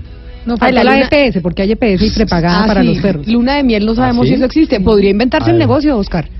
No sabe si tiene luna de miel para los perros. Podría ser un En el negocio paquete de próspero. matrimonio yo creo que lo ofrece. Lu- Luna de miel, despedida de soltero y todo. Pues ¿Sabe de los- entre los debates filosóficos de Rodrigo, otra cosa bien complicada con los animales es la eutanasia. Eso es, eh, es No, durísimo bueno. cuando uno Pero- tiene que... Claro, váyalo ampliando. No hemos váyalo solucionado el ampliando. problema en los humanos y ya no lo vamos a llevar para los perros. 11 de la mañana, 37 minutos, ya regresamos aquí en Mañanas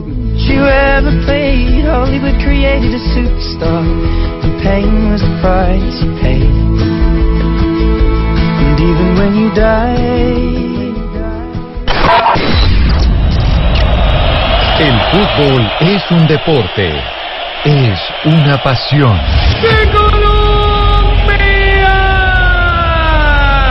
Liana Salazar apareció de la vincha blanca. Ellas representan a un país, a una camiseta.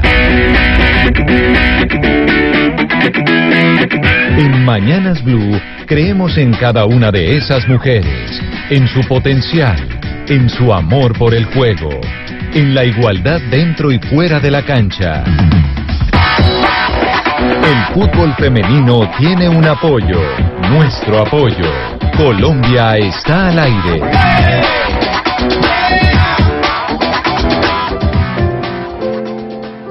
Y apoyamos nosotros al fútbol femenino aquí en Mañanas Blue, precisamente. Y nosotros, no solo lo apoyamos nosotros, sino también vemos que a las jugadoras colombianas de fútbol las están apoyando en el exterior y me voy a ir para España a hablar con una de ellas con una historia maravillosa. Pero antes de eso tengo una noticia de última hora. ¿Qué pasó, Eduardo? Pues estamos pendientes, eh, Camila, de la suerte de Javier Maldonado. Él es el profesor de la Universidad Javeriana que cuyo cuya embarcación naufragó en el río Baupés. Estaban labores de investigación. eh, y lamentablemente pues han encontrado un cuerpo, están en labores de identificación para establecer claramente si se trata efectivamente de este profesor. ¿Qué han dicho las autoridades, Damián Landines? Buenos días, pues hace muy pocos minutos la Unidad Nacional de Gestión de Riesgo informó que el equipo de búsqueda y rescate de la Fuerza Naval de Brasil y eh, acompañados de comunidad colombiana recuperaron un cuerpo en el río Baupés, eh, específicamente a 73 kilómetros de navegación desde Bocas del Querarí. Esto queda aproximadamente a unas 5 horas de donde ocurrió eh, este naufragio en donde el profesor de la Universidad Javeriana, Javier Maldonado, y, su- grupo de investigación, pues sufrió un accidente. A esta hora nos hemos comunicado con la policía allí en el departamento de Baupés. Nos han informado que ha salido un equipo de la Defensa Civil, también de Naval, un equipo de la Armada Nacional, y se espera la llegada del Cuerpo Técnico de Investigaciones de la Fiscalía para que eh, inicie este proceso de levantamiento e identificación. En estos momentos se mantiene la operación en la zona hasta tanto se corrobore la identidad de este cuerpo que han encontrado allí en el río Baupés. Damián, pues seguiremos en contacto con usted para Oiga. ver qué dicen las, las autoridades, Eduardo. Camila, una noticia que a uno le arruga el corazón. La verdad Pues, es que escuchamos supuesto. a su hermano esta mañana muy optimista diciendo que este profesor tenía una excelente condición física, que ya había tenido accidentes en otras investigaciones y que había salido bien librado precisamente porque nadaba muy bien y pues porque él ya sabía manejar este tipo de, de situaciones. Pero lamentablemente explicaba también el que el lugar donde ocurrió el accidente pues es un punto donde el río es demasiado ancho y Repitamos, Eduardo, pero ya se corroboró que el cuerpo encontrado es del profesor. Lo acaban de encontrar, Camila, en este hallazgo, en esta búsqueda que estaban emprendiendo las autoridades tanto colombianas como de Brasil. Y falta, digamos, las labores de identificación, pero se sospecha, por supuesto, que se trata efectivamente Pero todavía no está 100% confirmado. 100% confirmado, no, pues porque acaban de encontrar un cuerpo y lo que resta ya pues son las labores de identificación. Bueno, por eso seguimos en contacto con Damián para que nos digan eh, o nos dé cualquier adelanto de información que den las autoridades sobre el cuerpo y si coincide con el cuerpo del profesor de la Universidad Javeriana. Son las 11 de la mañana, 41 minutos. Después de esa triste noticia, les eh, hablo de una mm, de las jugadoras de fútbol que están siendo protagonistas en Colombia por cuenta de las denuncias, pero no solo en Colombia y no solo aquí en Mañanas Blue las tenemos en cuenta. Ustedes, eh, a ver, Ana Cristina, usted que es mujer, la Capitana Marvel, ¿a usted le gustan los eh, las películas de superhéroes? Eh, me las tengo que ver todas porque a mis hijos les gusta mucho y la Capitana Marvel la tengo para este sábado. Para este sábado porque es la Capitana Marvel para que, este sábado. que ella es la más de la más, ¿no? O sea, ella es la capitana de todos, Sí, todos. sí. Pues porque no vimos sí. el, el tráiler precisamente de la película de la Capitana Marvel esta que usted se va a ver el sábado.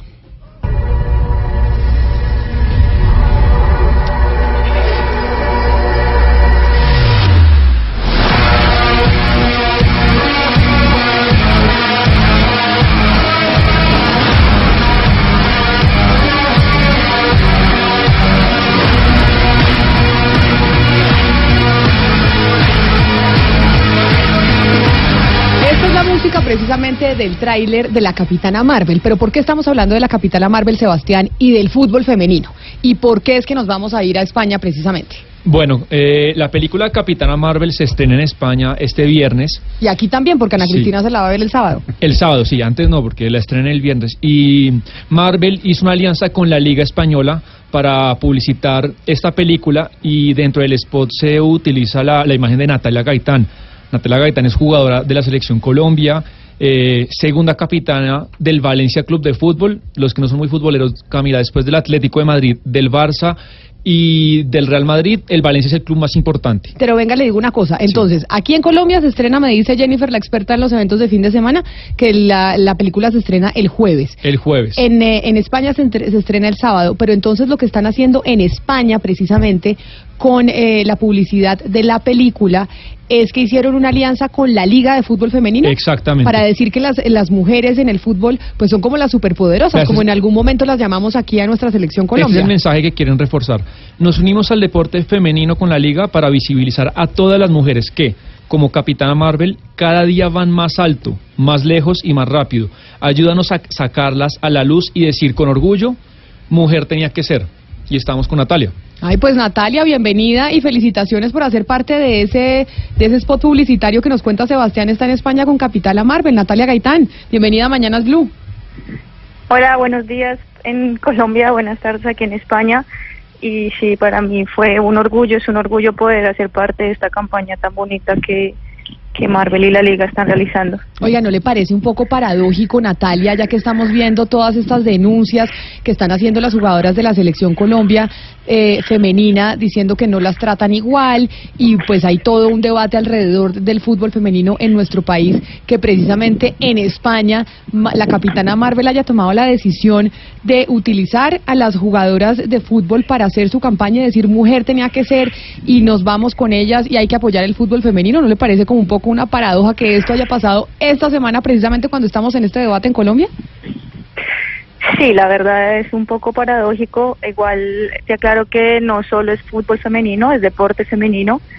En el comercial que yo pude realizar aparezco con la, con la capitana de, de rugby de la selección española y con una jugadora de hockey de hierba también de la selección española. Entonces yo representé a las futbolistas de España y es una campaña por todo el Día de la Mujer, por el poderío femenino en estos días y por apoyar al, al deporte femenino en general, no solo al fútbol. Oiga, Natalia, pero usted la felicito porque que la hayan escogido a usted, una colombiana, en la Liga Española de Fútbol Femenino para ser parte de la campaña. Yo oía esta mañana aquí precisamente en Mañanas Blue a- al, al señor Alzate decir que el fútbol femenino en Colombia no tenía, no era una, no era una liga respetable porque no tenía el nivel. Y entonces, y uno dice, oiga, pero Natalia Gaitán está allá en España y a ella la escogen para hacer la imagen de esta campaña de Marvel. También uno dice, eh, ¿cómo no? Pues ah, no se entiende, no se entiende cómo usted allá en España no escogen una española, sino a una colombiana, y aquí nos están diciendo que la liga femenina no tiene el nivel. Sí, la verdad yo creo que el talento en Colombia está, lo que pasa es que falta una estructura que, que logre potenciar ese, que logre que podamos competir a nivel internacional, pero el talento está, lo que pasa es que la preparación, la competencia pues no es la misma y aquí en España se ha apostado sobre todo en los últimos años y se notan en los resultados de las elecciones españolas que han tenido varios varios éxitos en, en europeos y en mundiales.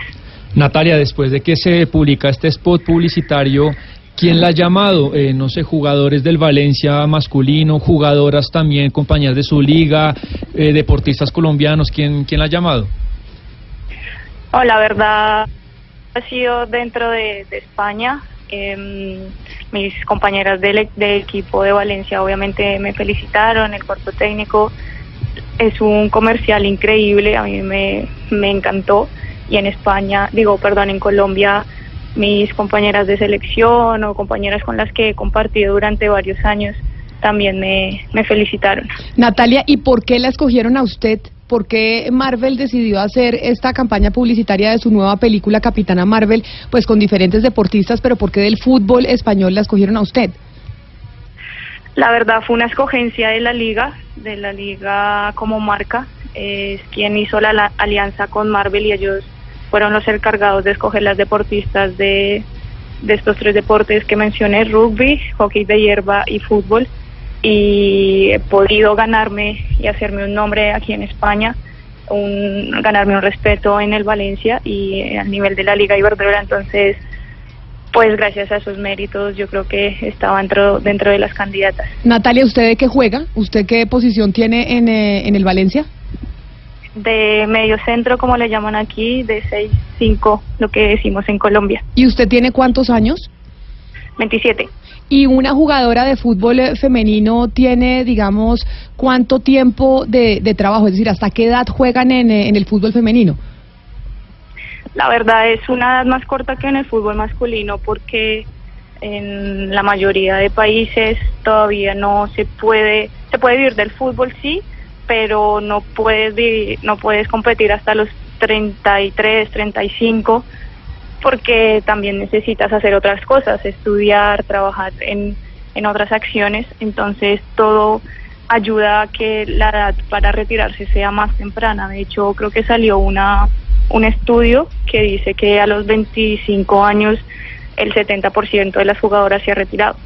Y usted, eh, que ya tiene 27, digamos, ¿hasta dónde quiere llegar? Uno cuando le pregunta a los jugadores de fútbol hombres, cuando uno hablaba con James, no, mi sueño es llegar al Real Madrid. Eh, ¿Su sueño como, como jugadora de fútbol en esta profesión es cuál? Yo afortunadamente he podido ya competir en, en mundiales, en olímpicos. He jugado aquí en el fútbol europeo por tres años ya y he logrado muchos de los sueños que yo tenía. Todavía me quedan algunos por cumplir, pero también tengo metas en lo extra futbolístico que, que cada vez lo veo más cerca por lo que te, te estaba comentando antes. Claro, Ana Cristina, es ese debate constante también que tienen muchas veces las mujeres, que su vida profesional en este sentido deportiva es más corta, porque digamos que ya empiezan a pensar en que quieren tener familia, en que quieren tener hijos, en que, en, en que quieren ser mamás, por ejemplo. Eh, claro, las ligas deben tener eh, eh, conocimiento de toda esa serie de aspectos eh, para cuidar a sus jugadoras y, cuidar el, el futuro de ellas según lo que ellas quieran hacer. Y yo precisamente le quería preguntar sobre eso a Natalia, ¿qué tanto las cuidan las ligas? Eh, hablan con ellas de, de cómo, eh, digamos, mirar el futuro, de cómo... Cuidarlas, cuidar el futuro de las jugadoras cuando, cuando digamos, eh, ya se quieran retirar o quieran eh, cambiar su papel en las ligas. Mira, te comento dos casos de los cuales he sido testigo en Estados Unidos. Te brindan facilidades para que viajes con los hijos a las diferentes concentraciones, a los diferentes partidos y te dan el permiso necesario. De hecho, creo que hoy o ayer salió una noticia de una de las jugadoras más importantes que está entrenando teniendo cinco meses de embarazo. Eh, por otro lado, aquí en España se está haciendo un convenio entre, entre la liga y los clubes para asegurar un, un mínimo de, de sueldo, unas mínimas condiciones que respeten todo lo que tenga que ver con la parte no futbolística y además quieren hacer un convenio para dar oportunidades a las jugadoras después de, de haber dejado el fútbol, involucrarlas a nivel de entrenadoras o administrativos, árbitras, eh, en todo en todos los aspectos. Pues Natalia Gaitán, la felicitamos porque, como le decíamos, nos parece completamente paradójico que hoy estemos hablando del debate de si vamos a tener Liga Femenina del Fútbol en Colombia y hoy en España la Liga Española de Fútbol Femenino haya designado a una jugadora colombiana para ser parte del spot publicitario de Capitana Marvel que se estrena este fin de semana en España y este jueves en Colombia. Natalia Gaitán, muchas gracias por estar con nosotros y la felicitamos nuevamente. Qué orgullo para todos los colombianos. Muchas gracias, la verdad que sí ha sido un orgullo para mí, siempre es una es primordial dejar el, el nombre de mi país en alto y bueno, con esto yo creo que he logrado algo de lo que quería. Gracias, Natalia. Es Natalia Gaitán, jugadora de la Selección Colombia Femenina y segunda capitana del Valencia Fútbol Club en España, que está como imagen de la nueva película de Marvel. Son las 11 de la mañana, 52 minutos. Es momento de las noticias locales que llegan a Medellín, a Cali, a Barranquilla y a Bucaramanga. Nosotros, después de las 12, nos volvemos a encontrar con esas ciudades precisamente y vamos a hablar de su pregunta, doctor Pombo. Repitámosla. Pues en el debate que hemos venido teniendo en relación a la limpieza ética de las ramas del poder público, le hemos preguntado desde las diez y media de la mañana a los oyentes, si usted tuviera que priorizar, si estuviera en sus manos, éticamente, ¿qué priorizaría? ¿La justicia, el gobierno, el Congreso u otra cosa? 11 de la mañana, 52 minutos.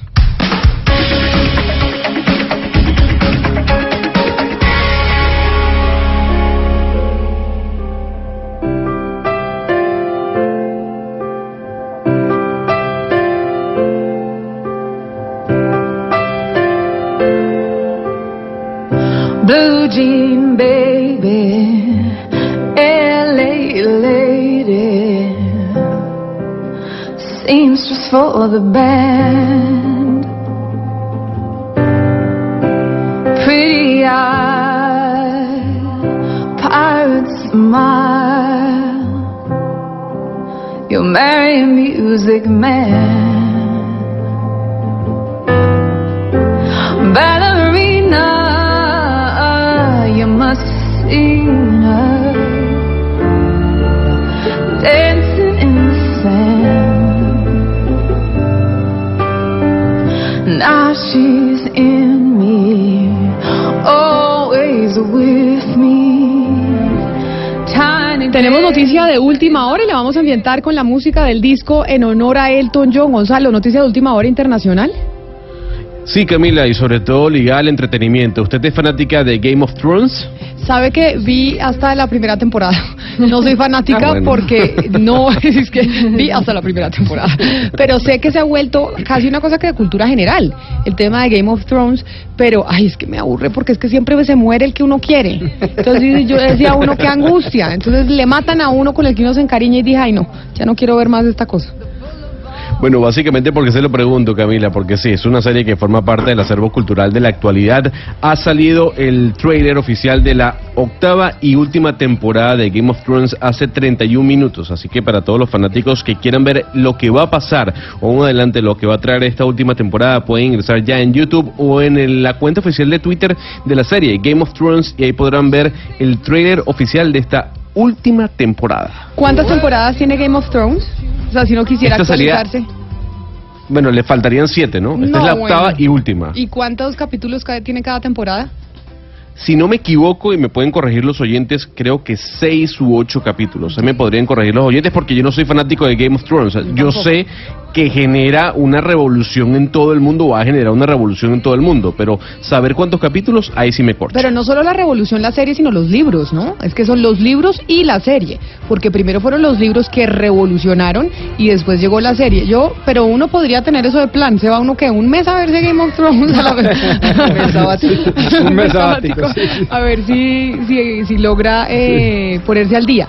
Sí, y lo, y lo empata con El Señor de los Anillos y ahí sí quedó el año sabático. No, El Señor de los Anillos sí la vi completa. Completica y se repite, claro. Que El Señor de los Anillos fue la única que yo sí vi y me la esperaba siempre y hacía fila de primero. Y Star Wars, eso sí es No, de- no he visto ni una. No puede ser. O sea, cuando usted le dicen que la fuerza la acompaña, usted no tiene ni idea que le Ni están idea. diciendo. ¿De verdad? No. Pero por el amor de Dios, No, no, no, sea ñoño, vale. Es muy Soy- ñoño. soy del Si usted me dice a mí que era fuerte, no, no. no. Y Harry Potter creo que vi solo la uno. Sí, solo la Sí, yo, también. Harry Potter. pero para que vean, nos falta seguir las sagas, ¿no? Sí, yo, pues. Nos falta seguir las sagas, pero no, lo que sí, lo que sí nos falta Ya Harry también Potter hacer. fue papá y todo y nosotros hasta ahora. lo que nos falta es saber qué es lo que está pasando con las noticias, Eduardo, porque usted está aquí en la cabina y quiere decir que tenemos información. Pues imagínese que aquí también en Colombia tenemos una noticia que está en desarrollo, una situación muy complicada en materia de orden público en el departamento del Cauca.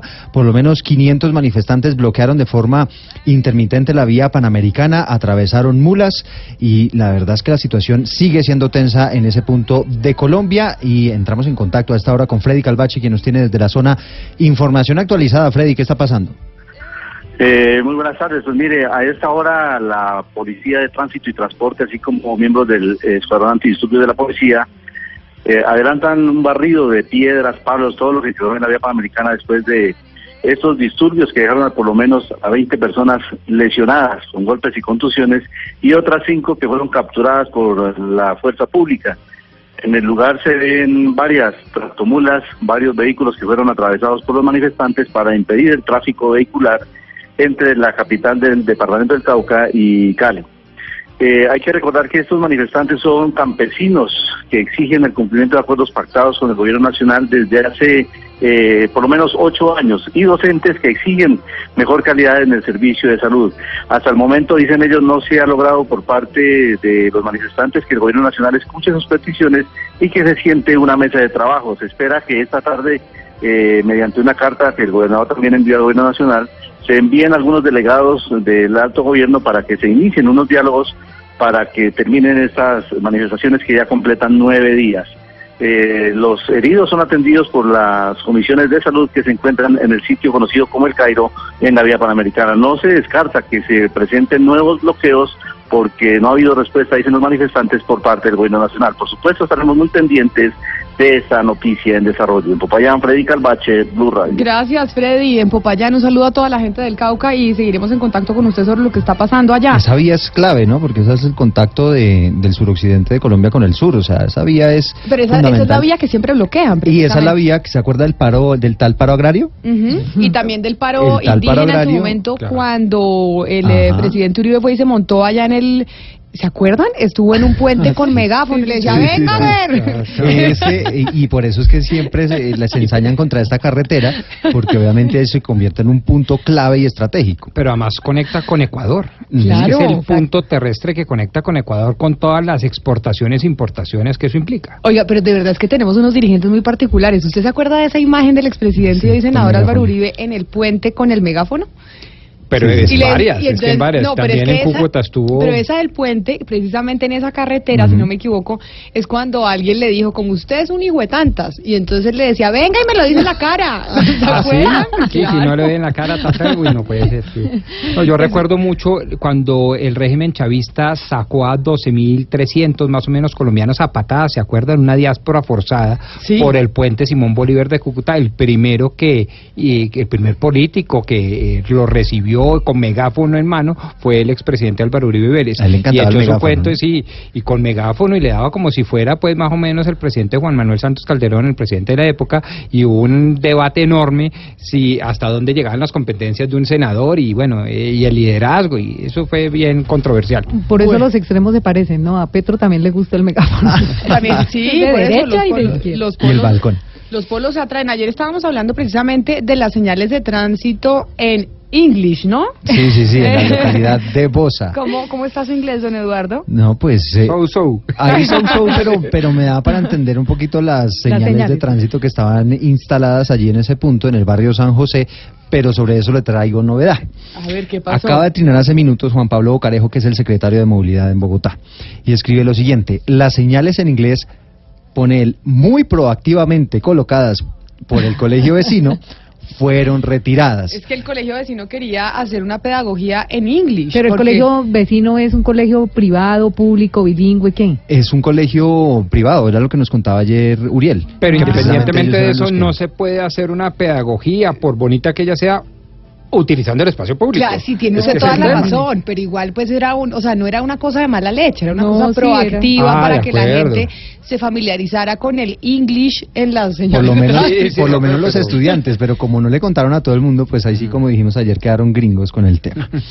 Oye, ¿y cómo queda la, el eh, mapa político ahora que se lanzó Claudia López para la contienda a la alcaldía de Bogotá? Esa Es una pregunta interesante. Pregunta interesante, pero además porque se lanza Claudia López a la alcaldía de Bogotá y se supone que harán encuesta con eh, Antonio Navarro, porque Antonio Navarro en su momento cuando fue la, cuando fueron las elecciones presidenciales dijeron ellos que el acuerdo era que sí. ella se iba a la presidencia y él a la alcaldía.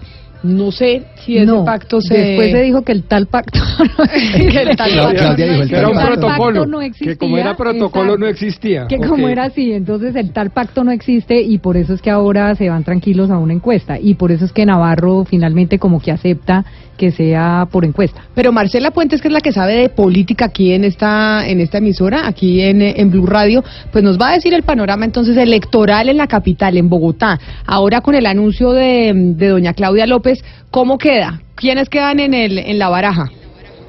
Bueno, pues Camila, lo primero que hay que decir es que evidentemente la candidatura de Claudia López se veía venir, esa confirmación que ya hace hoy, mañana va a lanzar oficialmente su precandidatura en el Parque Bicentenario a las 9 de la mañana, pero la condición de la encuesta para muchos podría darle cierta ventaja a ella porque pues todos sabemos que es una persona muy mediática, no solamente tras su paso por el Senado, sino en muchos otros momentos de su carrera ha tenido gran protagonismo en los medios de comunicación y en otros escenarios. El tema queda de la siguiente forma. En la izquierda podríamos ubicar a Jorge Rojas, que es exsecretario de Integración Social de Gustavo Petro y tiene el respaldo, el aval de la Unión Patriótica. El concejal Celio Nieves es el candidato del Polo Democrático, y Holman Morris, la, que no la tiene nada fácil porque de hecho ya le están haciendo el quite para la consulta interpartidista precisamente de este sector que tiene aval de maíz están, pues, por supuesto, de Alianza Verde, que podríamos meterlos en, al- en como independientes, digámoslo así. Claudia López y Antonio Navarro. Marcela, pero mire, le pregunto una cosa. Todas estas posibilidades de consultas interpartidistas ya fueron registradas ante el Consejo Nacional Electoral porque había plazo en un momento dado. Y por esa razón es que el Centro Democrático tomó la decisión de hacer eh, su encuesta en donde ganó Ángela Garzón un eh, tiempo antes y tomaron la decisión un día antes de poder hacer, de que se venciera el plazo del registro o ese registro lo, lo ampliaron. Sí, ese registro lo ampliaron, va hasta esta semana, de hecho, eh, pero digamos que ya la mayoría de partidos y de candidatos, de movimientos, incluso los que van por firmas, han radicado ante el Consejo Nacional Electoral su intención de hacer una consulta. Sí, lo Sin hacen por embargo, si no han especificado eh, con qué sector. Digamos que es una solicitud abierta en la cual dicen que quieren participar en una consulta y más adelante tendrán que especificar entonces con qué sectores específicamente. Pero también está, por supuesto, otros nombres muy fuertes. Carlos Fernando Galán, ex senador de la República. Pero Carlos Fernando Galán fue- todavía no ha manifestado que se quiere lanzar. No, y en dado caso, lo que pasa es que ahí hay dos escenarios. Él está esperando que se defina en el Consejo de Estado si finalmente se le va a revivir la personería jurídica al nuevo liberalismo, que sería una de las opciones que tiene, y la otra es irse por firmas, pero digamos que está más que descontado que él va a aspirar a la alcaldía de Bogotá, porque de hecho lo que nos dicen es que a Sergio Fajardo le gusta, por ejemplo, más ese nombre que el de Claudia López, que es algo que se irá viendo Imagínese. por el camino. El palo. Eh, O sea que Sergio Fajardo terminaría apoyando a Carlos Fernando Galán en la Y alcaldía no de a. Claudia López, que fue su fórmula vicepresidencial. Mm, Lo que pasa es que Pues las relaciones eso- no estuvieron tan buenas dentro de esa campaña, es lo que nos dicen. No, y en política uno nunca puede asegurar nada porque realmente estamos muy temprano todavía, ahora se están moviendo eh, muchas cosas, pero pues gente cercana a Sergio Fajardo sí nos dice que definitivamente a él le gusta mucho el nombre de Carlos Fernando Galán y podría eventualmente sumarse a esa candidatura. Y en- por otro lado, pues están ya los que están más para la derecha, que está por supuesto Ángela Garzón del Centro Democrático, que tiene bastante resistencia incluso en ese mismo partido. Porque por no están de la derecha. Porque doña Ángela no está de la derecha. Ya apuestan más a Miguel Uribe que a la propia Ángela. Sí, de hecho, eso es lo que nos dicen, que hasta el expresidente Álvaro Uribe está pensando en sumarse a la campaña de Miguel Uribe, que está recogiendo firmas con su movimiento Avancemos. Y así están pensando muchos en el Centro Democrático porque realmente todos están muy inconformes.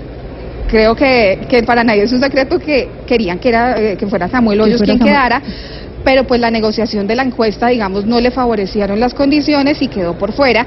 Aquí también entra María Andrea Nieto, exdirectora del SENA, que está recogiendo firmas. No es una candidata muy fuerte, pero pues podría también ir a una consulta interpartidista. Y ayer se conoció que, no sé si se me acuerdan de un nombre, Don Popo Ayara, que es un rapero. Don Popo, Ah, pero, el- pero, pero don Popo, que además es eh, columnista del periódico El Espectador.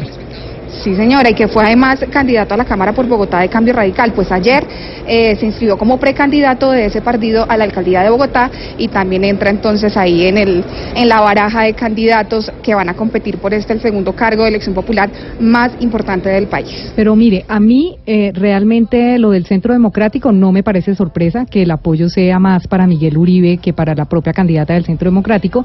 Lo que sí será sorpresa, definitivamente, será eh, si Claudia López o el que gane en la encuesta de Claudia López y Navarro haga coalición o no con el partido o el candidato de Gustavo Petro. Esa sí será la sorpresa. Pero y Gustavo yo creo Petro, que de ahí pero se Gustavo Petro no tiene cosas. candidato fuerte, que es el doctor Rojas, finalmente. Ese va a ser el candidato. Sí, o Holman o Morris. Holman, Holman. O Holman Morris, Pero Pero, ninguno Holman- de los dos son candidatos fuertes hoy. No. Es decir, Gustavo Petro no tiene un candidato que seguro vaya a llegar a la alcaldía de Bogotá. Y a Gustavo y Petro le pasa que- lo de Uribe, que una cosa es para dónde va el partido de ellos y otra cosa es para dónde va Petro. Y es lo mismo que Uribe, para dónde va Uribe y para dónde va el Centro Democrático. y nadie contaba con que fuera a pasar lo que pasó con Holman Morris. Eh, de hecho, pues ya nadie se le quiere medir hacer una consulta interpartidista con, con Holman Morris cuando era el candidato de Petro. Y él así lo había declarado, quería que fuera el candidato que tuviese el aval de Colombia Humana. Pues se mueven las cosas en Bogotá, ya con la candidatura, de la precandidatura de Claudia López empieza a estar un poco más claro el panorama para la alcaldía de la capital. Son las 12 del día, 7 minutos, es momento de darle la bienvenida nuevamente a Medellín, Cali, Barranquilla y Bucaramanga.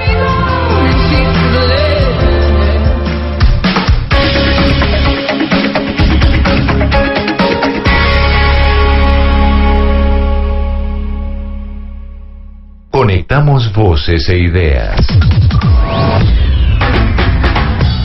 En este instante nuestra señal se conecta con todo el país. Con todo el país. Colombia está al aire. Estamos nuevamente al aire en todo Colombia y desde Colombia. Estamos desde Barranquilla, desde Cali, desde Medellín, desde Bogotá, porque aquí en Mañanas Blue Colombia está al aire. Las voces de todo el país se tienen en cuenta. Y vamos a hablar de la justicia, de la crisis de la justicia, porque después de lo que pasó con la Justicia Especial eh, para la Paz, eso suscitó una reflexión. Y es que la justicia, no importa cual, cual ella sea en nuestro país, si es la justicia especial o la justicia ordinaria, pues finalmente ha estado sumida en escándalos de corrupción. Y por eso nosotros le planteamos, o usted, señor Pombo, le planteó una pregunta a los oyentes y vamos a escucharlo. Recordemos la pregunta. La pregunta dice así, si tuviera que priorizar, ¿usted qué limpiaría éticamente primero? ¿La justicia, el gobierno, el Congreso u otro? Exacto. ¿Qué preferiría? Lo otro sigue podrido y corrupto, pero le toca limpiar una rama del poder. ¿Cuál limpia? Exactamente. Los oyentes se comunican con nosotros al 316-415-7181. Ahí nos envían sus mensajes porque aquí en Mañanas Blue, cuando Colombia está al aire, los queremos escuchar. En Mañanas Blue los escuchamos. Hola, buenísimos días, eh, señores de Blue Radio, eh, desde Atlanta, Georgia, Diana Sánchez. Y, hmm, difícil responder. Yo creo que mm, todas las anteriores es posible. Gracias. Ahí ya no escogió Pombo, si ya dijo cualquiera. Limpiemos una, la que sea, a ver si nos ayuda a ver eh, si mejoramos el, eh, el rumbo del país. Pero es un problema ético en el que estamos sumidos, porque vemos corrupción en muchas partes, pero hay que ser proactivos y constructivos y mirar cómo podemos solucionarlo. A ver qué dice otro oyente. Buenos días. Yo considero, pues, respecto a la pregunta, todas las instituciones planteadas por ustedes necesitan ser saneadas. Pero para mí, la más importante, la policía. Tiene muchos problemas de corrupción. La policía, dijo. Dijo la policía. Vamos con otro oyente. Buenos días. Con la pregunta que del día de hoy, habría que pri- priorizar en, limpiar el Congreso. Pero eso tendría que ir de la mano con, con limpiar la justicia. Pienso que es- esos dos serían los, los temas a priorizar. Bueno, ahí sí han escogido justicia y Congreso. Han, han sido las dos ramas del poder que Ana Cristina fue que ta- también dijo que el Congreso sería la que ya priorizaría. Vamos con un uno más, con un oyente más.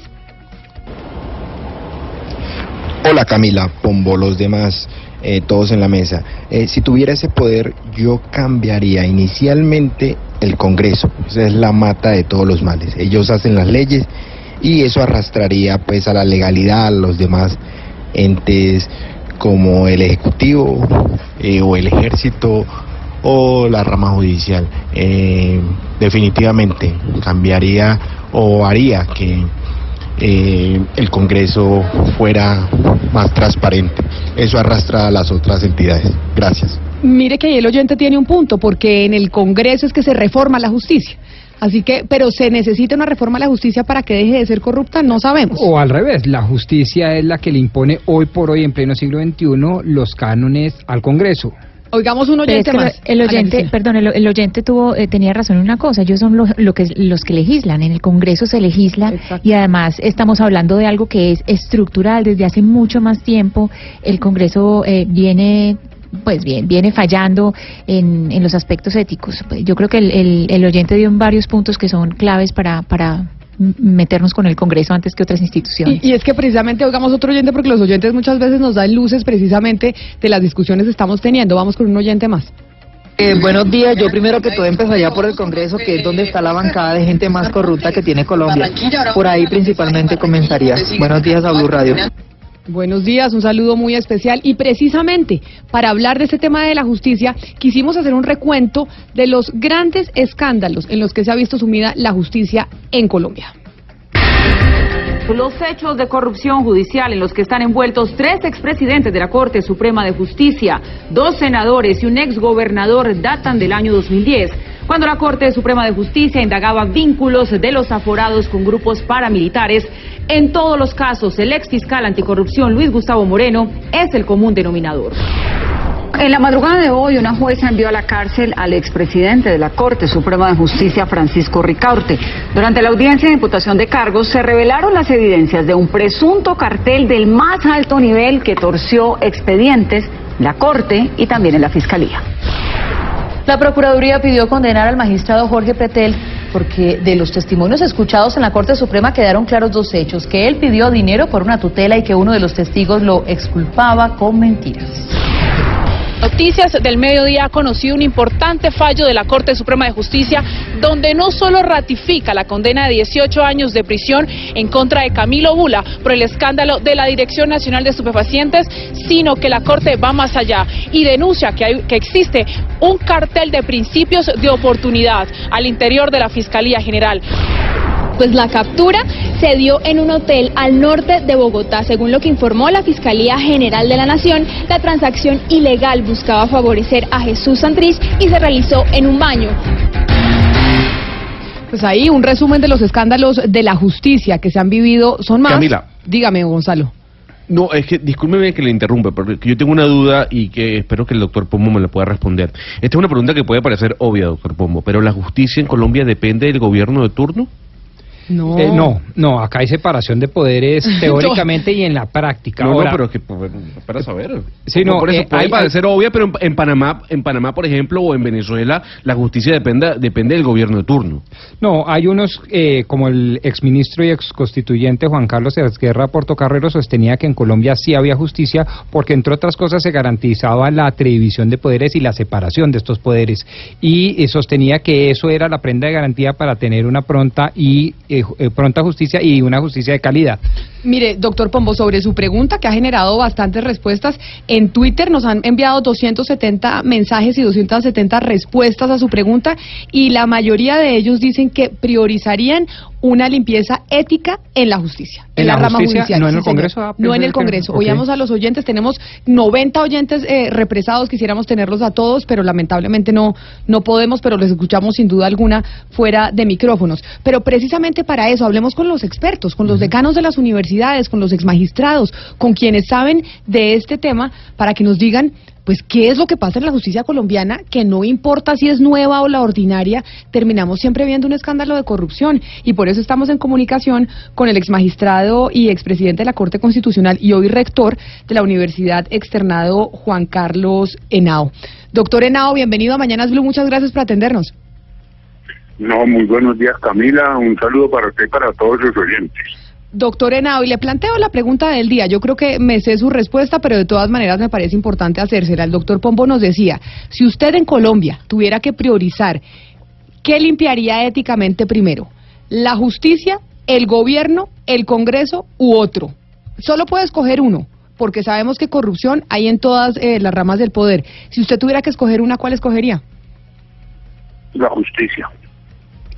¿Y la por justicia por una razón muy sencilla, mire, la justicia supuestamente es la llamada a resolver no solamente los problemas que hay entre los poderes públicos, sino los problemas que hay entre los ciudadanos. Entonces, digamos, yo no quiero decir que acepte la justicia en ninguna parte, o sea, eso es lo más deleznable, lo más inmundo que puede producir una sociedad y como lo probamos en los cuatro tomos que sacamos sobre corrupción en el año pasado en la Universidad Externado, que se lo recomiendo a los lectores, a los oyentes, eso pues no tiene excusa, pero bueno, bla, bla, bla, no vamos a hablar otra vez de esa carreta.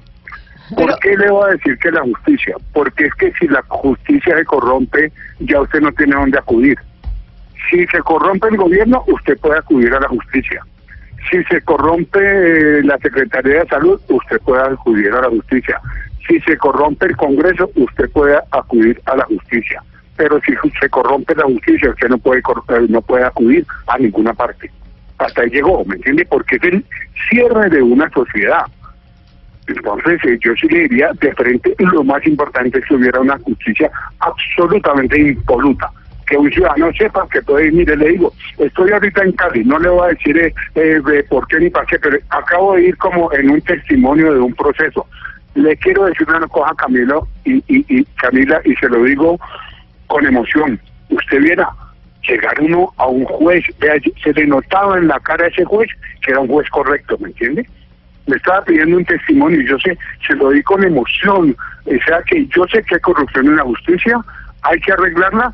Si la pregunta concreta, ¿qué arreglaría primero? Yo diría la justicia, porque cuando la justicia se corrompe, apague y vámonos. Pero, doctor Henao, entonces, sí. pero precisamente por eso es que lo estamos llamando a usted hoy y que hicimos llamar a otros expertos sobre la justicia en Colombia. Y es ahora que estamos viendo lo de la JEP, lo, de, lo del fiscal Bermeo, que finalmente pues tiene que surtirse un proceso, la fiscalía hace una acusación, pero falta que el juez falle y diga que si es cierta la acusación que está haciendo la fiscalía o no.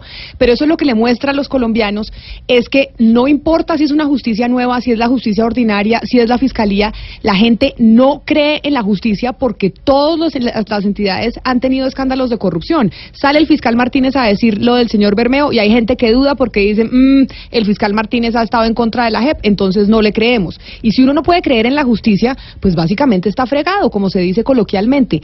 ¿Por qué razón en Colombia, incluso con una justicia nueva, siempre tenemos que ver escándalos de corrupción? Mire, es que eso no es ni en Colombia ni es ahora. Le voy a decir, hay una ley que se llama la ley del talión. Esa ley del talión que todos nos la sabemos. Ojo por ojo, diente por diente. Esa ley del talión es del año 2006, no, perdón, 1600 antes de nuestra era. En esa ley del talión había- en esa ley del talión había un artículo sobre corrupción de los jueces. Imagínese usted, estamos hablando de hace cuatro mil años. Entonces, lo primero es decir, hombre, esto no es de Colombia, esto no es de ahora. Eso es lo primero. Lo segundo, para decir que, que ahora que es deleznable y que es reprochable desde esa época, claro que es reprochable desde, esa época. Pero lo que le quiero decir, es un problema consustancial en muchas ocasiones al ser humano. Entonces, lo que hay que arreglar es la cultura. Pero como usted me está concretando en el tema de justicia, yo le voy a decir, Claro, inmundo. Es que, ¿qué puede decir uno? Uno no puede justificar para nada la corrupción, ni por necesidad, ni por nada, ni por arribismo, ni por ser trepador, por nada. No se puede justificar. Pero yo creo que a veces los medios de comunicación cometen cuál es el error. Ustedes viven es, de- es del escándalo, ustedes no viven de la normalidad. Ustedes siempre muestran el escándalo. Que eso no, que no, qué cosa. Listo, está muy bien. Pero vayan a ver qué está pasando también en la normalidad. Yo no creo que la justicia la justicia sea en sí misma y permanentemente corrupta. Aún más estoy casi seguro que la gran mayoría de jueces son jueces como el que me tocó ver hoy, que yo me quedé aterrado. Y en la gacho la cabeza este señor juez decía lo que decía, se es un tipo correcto. Claro, Entonces, el problema, sí, Do- Doctor Henao, yo le entiendo la vaciada y la recibo y la acepto sobre los medios de comunicación y el escándalo, pero finalmente usted no, no, no podemos negar que hemos visto, incluso en las altas esferas de la justicia, es que la corrupción en los altos magistrados, en la Corte Suprema de Justicia, en la Corte Constitucional, en el Consejo Superior de la Judicatura, no en el juez allá del Chocó, que también obviamente hay corrupción allá, pero cuando uno ve incluso los, los altos tribunales permeados por la corrupción es donde pues el colombiano tiene una desesperanza total y como medios de comunicación pues imposible no reportar sobre eso o denunciarlo. Tiene toda la razón, Camila. O sea, yo no quiero negarle lo que ustedes publican. Lo que le quiero decir es que se podría publicar también otras cosas. Váyase, por ejemplo, a la Corte Constitucional. Mire, yo estoy seguro, ah, pueden armarle escándalos a unos candidatos, a unos magistrados, pero a otros no. Vea, la Corte en que yo estuve, yo estoy seguro, con Nilson Pinilla, yo me agarraba hasta los tuétanos con él. ¿Por qué? Porque él estaba en contra del matrimonio igualitario, yo estaba a favor, él estaba en contra del aborto, yo estaba a favor, pero yo puedo dar fe, con certeza absoluta, que Nilson Pinilla fue un juez probo. Y se lo digo de la gran cantidad de jueces del país. Entonces, ¿qué es lo que pasa? Los medios de comunicación no lo reprocho, Camila. Lo que trato es de ver cómo buscar un equilibrio. Porque lo que vende es el escándalo porque ese es el morbo que pide el, el- el pueblo. La gente pide morbo, pide cuestiones así feas, malucas. Pero si uno también cambiara el chip y empezara a decir, es que ojo, la justicia tampoco es que en toda parte y en todo lugar esté corrupta, yo creo que se le haría mucho más bien al país que solamente denunciando, que no lo deben dejar de hacer, que solamente denunciando lo positivo. Ustedes no tienen una forma de mostrar en el país que aquí existe justicia. Vaya a ver qué pasa con los procesos de lanzamiento de un apartamento, con los procesos de familia, con todo eso. Pero ya que usted dice que aquí existe justicia, dígame si eso es un mito o no, doctor Henao, porque siempre se ha dicho que los niveles de impunidad en Colombia son elevadísimos, que incluso por encima del 90%. ¿Eso es mito o eso es realidad? No, eso es realidad. Eso es realidad, pero es que la justicia penal es una de las áreas de toda la, de, de- de todo lo demás de la justicia, que es la justicia civil, la justicia laboral. Vaya usted a ver si justicia la... Mire, yo le digo una cosa, Camila. Mi mamá hace 60 años estoy seguro que no le pagaba una cesantía a una empleada doméstica. ¿Usted cree que hoy en día usted dejaría de pagarle una cesantía a una, a una empleada doméstica? ¿Qué le pasaría si usted hoy no paga una cesantía a una empleada doméstica? Pues que la empleada doméstica donde un juez la demanda y le gana a usted el proceso porque no le pagó la, la, la cesantía. Entonces, yo no quiero justificar porque reprocho públicamente las actitudes que ha tenido las cabezas de la justicia. Pero yo también creo que habemos, y perdónenme que lo diga con nombre propio, gente que hemos que hemos ejercido con mucha pulcritud cargo público. Mire, le pongo mi amiga María Victoria Calle. Caramba, ¿quién va a poder cuestionar siquiera un poquitico a María Victoria Calle? Nadie. Nilson Pinilla, es que le pongo Jorge Iván Palacio, le pongo un mundo de jueces que yo he conocido personalmente y que tengo la Luis, Luis Ernesto Vargas. ¿Usted cree que Luis Ernesto Vargas, quién podrá decir que Luis Ernesto Vargas vendió alguna sentencia? Nadie. Entonces, ahí es donde yo digo, yo sí creo que los medios tienen que seguir dándole con el escándalo. Para eso es una de las funciones de los medios, pero es una. Lo que yo siento es que a veces se quedan solamente en ese, en ese lugar, no en lo demás. De acuerdo, doctor eh, Juan Carlos Senado, expresidente de la Corte Constitucional y hoy eh, rector de la Universidad Externado. Yo puedo dar la misma fe suya. Yo litigo todos los días y no me he encontrado en 19 años de litigio un solo juez y funcionario judicial corrupto. Pero la percepción es otra. Las estadísticas, las encuestas en la opinión pública es otra. De hecho, Mucha gente le achaca las vías de hecho, el, utiliza- el utilizar la fuerza bruta y, y no acudir a las instancias judiciales porque descreen de la justicia por muchas razones. Una es la corrupción, otra la morosidad, otra la mediocridad. La pregunta de Camila sigue en pie y qué pena insistirle. Usted, como experto en la materia, que además lideró el estudio más importante de los últimos tiempos en materia de corrupción, ¿cuál cree, fuera de la condición humana, que es la causa eficiente de, eh, la, eh, del descrédito de la justicia y cómo podríamos solucionarla? La- o sea, para mí la causa del decreto de la justicia tiene que ver con el comportamiento de algunos jueces de la República y con la reproducción ad infinito que hacen los medios de comunicación de esos escándalos. Si los medios de comunicación hicieran entrevistas a jueces probos, le hicieran entrevistas a lo que usted me está diciendo, que lleva 19 años litigando y que nunca ha tenido que dar un peso para ganarse un litigio, si esa imagen se diera, cambiaría un poquito. Es que yo entiendo, mire, la, tendencia de los seres humanos, yo sí que lo vi con todo este tema de la jurisdicción especial para la paz. La tendencia de los seres humanos es la ley del talión, ojo por ojo, diente por diente. Mejor dicho, todo es negativo, todo es pesimista. Uno le tiene que poner algo de positivismo y optimismo a la vida, sino que angustia, qué depresión. Imagínese uno como rector de una universidad diciéndole a los estudiantes de Derecho, ¿sabe qué? No estudian Derecho porque aquí todo es corrupción por favor, nos tocaría cerrar las facultades. Entonces yo creo que es una función social de todos. Usted como abogado, Camila como periodista, yo como rector, decir, claro, no negar las cosas, porque eso sería lo más absurdo, pero decir, a más de esas cosas, tenemos una posibilidad inmensa de hacer crecer esta justicia. ¿Cómo? Primero, castigando a los que hacen que se, que se pierda la imagen de la justicia, que los castiguen por presidente de la Corte que haya sido. Entonces creo que es un poco de toma y daca, pero no solamente quedarse en la parte negativa. Pero doctor Henao, escuchándolo y uno siempre eh, oye a la gente decir es que acá jamás se va a reformar la justicia porque los mismos jueces y fiscales pues no quiere que se reformen porque cae uno y cae el otro y caen congresistas y caen todos. Por lo que le oímos entonces en realidad en Colombia no se necesitaría una reforma a la justicia sino más bien la cosa es que se interiorice uno y se dé cuenta que es que aquí el problema es de cada persona que ejerce la justicia y no del sistema judicial como tal. Mire, yo no creo que sea un problema del sistema judicial como tal. El sistema judicial, aún más, le voy a recordar un dato que de pronto los colombianos han olvidado. En la época del Gaviria, del presidente Gaviria, casi que creo que se triplicaron o cuatriplicaron los sueldos de los jueces. Eso fue una vaina brutal, que fue una decisión política sabia que hizo el presidente. El presidente Gaviria, en el, estoy hablando del año 90, 91, 92, por allá. ¿Eso arregló el problema? No lo arregló. ¿Entiende? Siguió habiendo jueces corruptos a pesar de que un juez gana un mundo de plata. Es que los jueces, en el promedio de Colombia, los jueces son de los que más plata gana. Mire, un juez de magistrado en un tribunal en un, en un, en, en Riohacha se puede ganar, no sé, de pronto le exagero 18, yo no sé, el doctor Pombo sabrá, 18 o 20 millones de pesos. ¿Usted le parece un poquito? Eso es un jurgo de plata, ¿entiende? Entonces, ¿qué es lo que pasa? El problema no es no es realmente la estructura, el problema es de la formación ética, del espíritu arribista de las personas que caen también en la justicia. Entonces, claro que eso hay que arreglarlo. ¿Cómo arreglarlo?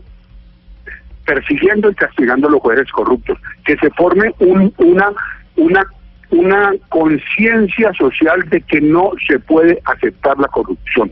Doctor Aquí no hay ningún reproche social al corrupto. Los corruptos salen en las páginas sociales. ¿sí? Buscándole. Bu- buscándole soluciones a la, a la crisis de la justicia, ¿usted no cree que darle facultades electorales a las altas cortes ha sido un problema que ha terminado eh, agravando la situación?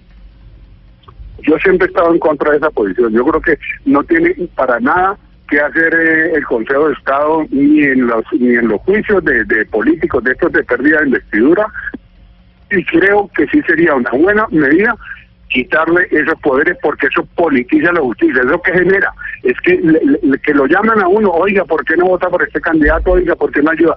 Eso, si eso se corta, yo diría, estoy de acuerdo. Pero de ahí a pensar que eso va a solucionar lo que ustedes llaman crisis de la justicia, yo no creo que eso lo solucione. Listo, quítele eso. Así como Gaviria le subió tres veces los salarios y el tema sigue siendo el mismo. El tema es un tema más humano. Mire, en estos días, y no quiero extenderme mucho, Camila, porque me da pena, en estos días alguien me llamó a preguntarme, oiga, ¿usted qué diría que se debería poner alguna idea novedosa para la justicia? Yo más que ponerme a echar el carretazo que ya todos nos sabemos de que ha reformado la banda y que no hay que... Mire, a mí me encantaría que en toda audiencia judicial hubiera una especie de sermón chiquitico, hermoso, poético sobre el bien que es la justicia y la justicia proba y la justicia correcta. Es decir, que si usted va a un testimonio en un juzgado, el juez antes de iniciar dijera, mire, usted está en la Casa de la Justicia. La Casa de la Justicia tiene una estatua que es con los ojos cerrados. Eso simboliza tal cosa, porque está la Casa de la Probidad, de la Honestidad. Si ese tipo de cosas que pueden ser un poco mocusianas, si usted quiere, ¿me entiende? Pero que son simbólicas, pueden ser mucho más efectivas que hacer reformas que yo creo que nos llevan a gran, a gran cosa. Doctor Henao, y una última pregunta antes de despedirlo, porque es imposible tenerlo hablando de la justicia, que la- lo que nos tiene hablando de la justicia, entre otras, es lo que pasó con la JEP, con la Justicia Especial para la Paz, y este fiscal eh, Bermeo, que la fiscalía pues denunció que estaba recibiendo plata para poder interceder en la extradición, en la no extradición de Jesús Santrich. Usted estuvo en la edificación de la JEP, usted fue una de las personas que diseñó esa justicia especial eh, para la paz, que es precisamente esa, esa justicia para el conflicto. ¿Cómo puede ser posible que una justicia tan nueva ya tenga este tipo pues eh, de señalamientos que hace la Fiscalía General de la Nación?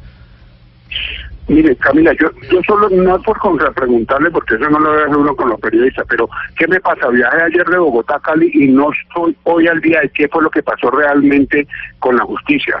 Pero si, si usted quiere, yo le digo. No, pues que básicamente le resumo, la Fiscalía General de la Nación cogió en flagrancia a uno de los fiscales de la JEP recibiendo un dinero y lo cogieron en flagrancia y lo capturaron y hoy están en la audiencia y la Fiscalía acusa o por lo menos a través eh, de su cuenta en Twitter dejó saber que esa plata que le estaban entregando al señor Bermeo, que incluso también era a través del senador, eh, del ex senador Gil, era para interceder en la no extradición de Jesús Santrich. Entonces uno dice, esta es una justicia nueva, la justicia especial para la paz, se creó con el proceso precisamente. ¿Cómo puede ser que una justicia nueva incluso ya esté metida en esto? Es que el problema es que sea una justicia que esté metida en esto, es que esta justicia está en Colombia, en Colombia hay corruptos hasta para acá para arriba. O sea, que ese no es el tema. El tema cuál es para mí, Camila. Ahora, mire, yo no veo ninguna relación entre esa plata y lo de Santrich. Para empezar, ¿sí? ¿Por qué no ninguna relación hasta que se pruebe? Habrá que ver qué dice la fiscalía. Mire usted lo que está diciendo, que le dieron una plata. Mire, a ese fiscal, mejor dicho, ese fiscal le ha hecho el peor daño que se le ha hecho desde que inició la, la, la JEP, se lo ha hecho ese señor ahí que, que entre otras parece que no es gran cosa, no, no es un tipo, eh, digamos, brillante, por decirle lo mismo, lo, lo mínimo como pueden ser 50 personas magistrados que son de la JEP, desde la directora, desde la presidenta de la comisión de la LENETRE, Patricia Linares, Eduardo Cifuentes, Rojas, eh, mejor dicho, soy un mundo de gente que es súper buena. Entonces, primera cosa, que porque un fiscalito, que además es un fiscalito, no es que sea ni siquiera el jefe de la unidad, un fiscalito, le están diciendo, lo cogieron recibiendo plata, que lo metan a la cárcel de una. No hay la menor duda, Camila, no hay la menor duda. Pero de ahí a que se diga que eso, que no incide, porque primero es un fiscal que tiene jefe, que es el jefe de la unidad de investigación de la, de la JEP. Y segundo, ese jefe, que es de la unidad de investigación, no tiene nada que ver con la sala de revisión, que es la que decide el caso de Santrich. Entonces, mire usted el mundo de saltos que hacen a veces eh, el- la gente con la ayuda de los periodistas que dicen, dieron una plata en- a un señor en un hotel en Bogotá, esa plata iba para Santrich. A ver, explíqueme usted cuáles son esos pasos entre el subalterno, el jefe y del jefe a los magistrados. Eso no está explicado. Entonces, claro, si yo le pregunto, si yo le pregunto a usted eh, qué daño se está haciendo más grande, si es a la JEP o a la Fiscalía misma, en este momento, ¿cuál está sufriendo más? ¿La institución misma de la Fiscalía o la JEP? No, yo creo que en este instante la JEP, con este bochornoso espectáculo que dio este funcionario de la JEP, no hay duda. O sea, me, me- me da tristeza, grima, me dan ganas de llorar. No hay derecho a ese tipo, o sea. Pues doctor Juan Carlos Senado, queríamos contar con su testimonio, hablar con usted porque sin duda alguna es muy ilustrativo cuando se habla de la justicia. A propósito de la de la JEP nos llevó a hacer un análisis más profundo de lo que pasa con la justicia en general en Colombia. Muchas gracias por haber estado con nosotros y que termine de pasar un, un feliz día allá en su tierra, ¿no? Porque usted es de Cali. Por favor, de pandeón y todo, ¿oye? Eh, Sí, señor, allá con Hugo Mario.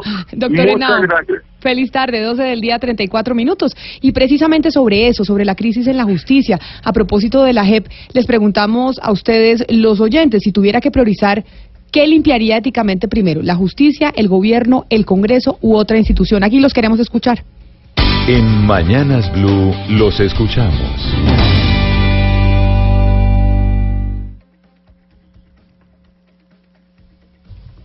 Jennifer, tenemos problemas con eh, tecnológicamente. A ver, escuchemos a los oyentes. Bueno, señoras y señores de la mesa, buenos días. Realmente creo que es una de las preguntas más difíciles que han hecho hasta ahora, porque realmente hay manzanas podridas en todo lado, en la justicia, en el Congreso, en el Ejecutivo, en las fuerzas militares, en la policía. Estamos condenados. Es que la gente, pues, no está desesperanzada. Y, y hay que trabajar por mirar a ver cómo salimos adelante entre todos y nos esperanzamos en torno a las instituciones en el país. Porque la esperanza tiene un elemento fundamental, el creer. Usted no puede esperanzarse, ilusionarse con lo que no cree, en lo que no cree. Y ese es el gran problema que está padeciendo toda la justicia. Y ojalá no padezca, por ejemplo, en un futuro la justicia especial agraria. Vamos con otro oyente. Camila y mesa de trabajo de Blue Radio. Yo pienso que antes de empezar a sanear todas es- esas instituciones, deberíamos mejor limpiar las conciencias y así todas las instituciones funcionarían, pero desde que no llenemos nuestras mentes de valores, no hay cambio en ninguna institución del Estado. Muchas gracias. Muchas gracias a usted por contactarse con nosotros. Vamos con otro oyente antes de ir con el decano de la Facultad de Derecho y Ciencias Políticas de la Universidad Nacional. Buenos días, de acá desde Neiva. Yo consideraría que lo que tenemos que limpiar es la justicia, porque si se llevan unos juicios justos y se condena al que realmente es pícaro, ladrón y de todo, yo creo que la situación cambiaría, porque habría temor de cometer todos los delitos. Entonces, lo que pasa es que como unos vendidos, entonces ya nadie tiene miedo de nada. En el departamento del Huila, un saludo a toda la gente en Neiva que nos oye en 103.1 FM. A ver, oigamos un último oyente. Buenos días, eh, mi nombre es Oliver. Pues yo creo que la respuesta es fácil. Sencillamente hay que limpiar es la justicia. No, no es nuevo. Los colombianos nunca hemos confiado en la justicia. Y no importa que haga el Congreso, que haga nadie más, si no se puede confiar en la justicia para que se cumplan las leyes, pues estamos perdidos. Entonces, yo pienso que la justicia es lo más importante. Muchas gracias. 316-415-7181. Esa es nuestra línea de WhatsApp, nuestro teléfono en donde los queremos escuchar a ustedes. Por ahora, saludamos al doctor Hernando Torres, es profesor, decano de la Facultad de Derecho y Ciencias Políticas de la Universidad Nacional. Profesor Torres, bienvenido a Mañanas Blue. Muchas gracias por estar con nosotros. Gracias Camila, aquí a tus órdenes para lo que requieras. Y lo mismo que le preguntábamos a los oyentes y le preguntábamos al profesor Henao, usted, si tuviera que priorizar, limpiar éticamente una de las ramas del poder, ¿cuál priorizaría? ¿La justicia, el gobierno, el Congreso o otra institución? Eh, bueno, déjame decir Camila un previo frente a, a la respuesta que voy a dar. Eh, la sociedad colombiana y la sociedad moderna en general está teniendo profundos cambios en sus raíces. Nosotros a veces, por lo mediático, nos olvidamos de lo que hay de fondo. Y lo que hay de fondo es una transformación profunda de la familia, donde arrancan todos estos valores éticos. Y la escuela, o llámese la universidad, o llámese el politécnico, tiene que tener una, una labor complementaria, pero todo eso arranca de un divorcio que hay frente incluso a las grandes transformaciones de la familia donde hoy en día, eh, todos lo sabemos, las tasas de mortalidad se han reducido y hay poca, pocos hijos porque las cargas son muy grandes de la sociedad frente a las nuevas dimensiones y a los nuevos requerimientos del movimiento económico. Entonces, para decirlo de alguna manera, tenemos unas raíces que a veces olvidamos y que creemos a veces que o la escuela o la universidad o la misma judicatura se encargan de arreglar. Pero entonces, profesor, discúlpeme, lo interrumpo. Usted lo que está queriendo decir es que acá tenemos una crisis realmente de los seres humanos y su comportamiento en sociedad que viene desde la familia y que el origen es ese. Claro, hay un origen muy profundo y es que estamos teniendo nuevas instituciones, nuevas familias, nuevas ciudades, nuevas comunicaciones, nuevas formas de relacionarnos y eh, nosotros vamos siempre a la expresión de lo que sucede, es decir, sucedía algo reprochable como lo que estamos hablando a propósito de la JEP, y es reprochable eso, pero entonces también se exigen frente a esos cambios cambios en el Estado, y dentro del Estado está la justicia, obviamente que sí, pero la totalidad del establecimiento tiene unas dificultades muy grandes porque eso del ambiente de la corrupción se ha instalado en todos los escenarios, en el escenario político, en el escenario privado, en las ganas de esa cultura permanente de lucro que nos venden a los ciudadanos. Es decir, lo importante en la vida es consumir y por tanto tener dinero. Eso es un poco como el paradigma que hay ahí y por tanto desde la educación la dificultad que hay por afirmar, por eh, hacer florecer temas del buen comportamiento, temas del buen ciudadano, que es lo que referimos a la ética y a las disciplinas, pues es donde estamos con, con dificultades. Obviamente que nosotros podríamos decir frente a un estadio mediático, como puede ser el Congreso, el, o sea, el legislador o el Ejecutivo.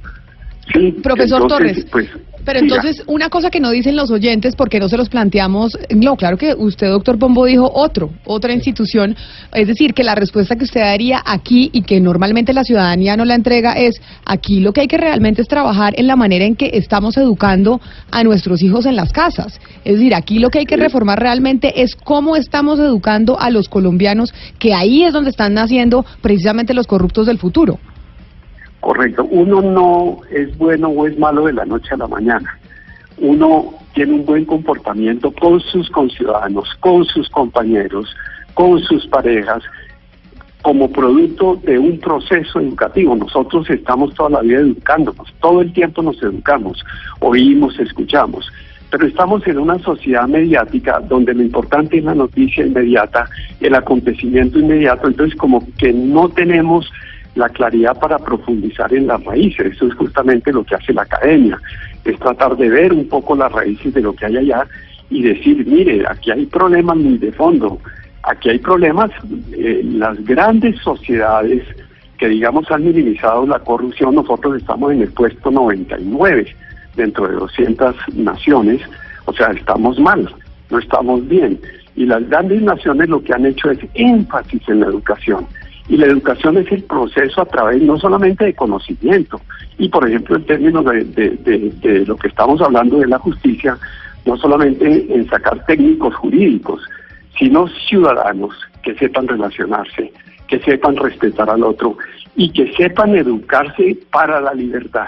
Porque aquí hay un, eje muy importante, que es el que pues nosotros en la Universidad Nacional predicamos mucho, es que se educa para la libertad, es decir, para que usted decida, para que usted tenga la posibilidad de hacer sus elecciones correctamente. Y obviamente que si lo hace desviadamente, si se aprovecha, como es el caso de la corrupción, que finalmente es el abuso del poder público para beneficio privado, pues eso es reprochable y tiene que haber mecanismos para reprocharlo. Pero a donde quiero, eh, digamos, llegar en este proceso es que no podemos por la represión que hay que reprimir, pero por la represión dejar el escenario de que nosotros nos estamos educando para una sociedad libre, donde podamos decidir. Y si yo no decido bien, pues la llevo la llevo y entonces significa que me van a reprimir, que me van a reprochar, que me van a sancionar. Entonces, en esa medida, digamos, pues obviamente estamos más cercanos hoy en día del tema de la justicia. Y decimos, la justicia obviamente necesita ajustes, necesita reformas. Es que la justicia colombiana tiene estructuras del siglo XVIII. Nosotros no podemos, frente al siglo XXI, tener estructuras del siglo XVIII y estamos ahí en eso. Estamos, no hemos avanzado suficientemente porque nos da envidia de otras naciones que tienen una justicia más eficiente, más eficaz y sobre todo una cosa muy importante, es decir, los funcionarios judiciales, que son más de 30 mil funcionarios sin contar la fiscalía, entre jueces, magistrados y empleados, pues es gente honesta, es gente que trabaja, es gente que está todos los días lidiando con los casos pero con mecanismos muy atrasados para resolver los casos. Y obviamente que la obligación que Sí, señor. Sí, no, pero eh, lo interrumpo, pero usted habla de la importancia de cambiar el modelo educativo para que las nuevas generaciones sean menos corruptas. Pero ¿cómo cambiar ese modelo educativo si finalmente los maestros son los principales opositores a esa transformación, incluso acudiendo a mecanismos de corrupción para evitar ser evaluados? No, eso no se puede generalizar. te decía que lo más fácil es generalizar. Uno no puede hablar de los maestros enteros o de todos los maestros. No, obviamente que hay posiciones, hay posiciones de oposición a unas reformas a las otras, pero lo que la sociedad tiene es que mirar hacia adelante. La sociedad tiene que mirar a través de los procesos educativos cómo forma, y en el caso nuestro, pues yo lo digo porque estoy en un ente educativo y nosotros estamos contribuyendo a la formación de abogados y abogados obviamente que se comporten éticamente, pero uno no puede predecir que un que un, un abogado litigante o un juez o un asesor de una empresa pues no caiga en la tentación de todos esos de todas las estructuras de poder y sobre todo el, del ilusionismo del consumo que permanentemente está porque es que nosotros recuerden ustedes que llevamos 20, 30 años con una cultura del, del, dinero fácil que ha penetrado toda la sociedad colombiana. Y usted y usted nos ha puesto y usted nos ha puesto doctor Torres precisamente una una visión distinta. Creemos todo el tiempo que tenemos que reformar la justicia, que tenemos que reformar eh, el legislativo, el gobierno, etcétera, pero no, hay que mirar las familias y cómo estamos vendiéndole como ideal a los niños en las casas es el dinero y que el único objetivo y la única manera de ser exitoso es entre cuánta plata más tiene, tiene usted en, eh, en su bolsillo. Pero por eso me parecía importante haber hablado con usted, doctor Hernando Torres, decano de la Facultad de Derecho y Ciencias Políticas de la Universidad Nacional. Muchas gracias por su aporte el día de hoy aquí en Mañanas Blue. Feliz tarde para usted. Bueno, Camila, muy amable a. Hasta luego. Muchísimas gracias. 12 del día, 46 minutos. Y a propósito de la JEP, que es lo que nos tiene hablando de la crisis de la justicia, se acabó o están en proceso de terminar eh, la audiencia de imputación de cargos al fiscal Bermeo de la JEP. Allá está Silvia Charri, que vamos a entrar en contacto con ella precisamente para ver qué fue lo que dijo el señor Bermeo y el señor Gil. ¿Aceptaron o no aceptaron cargos? Silvia Charri, ¿qué es lo que ha pasado en la audiencia? Hola Camila, muy buenas tardes. Pues mire, uno de los cinco capturados aceptó los cargos imputados por la Fiscalía por los delitos de concierto para delinquir, cohecho y tráfico de influencias.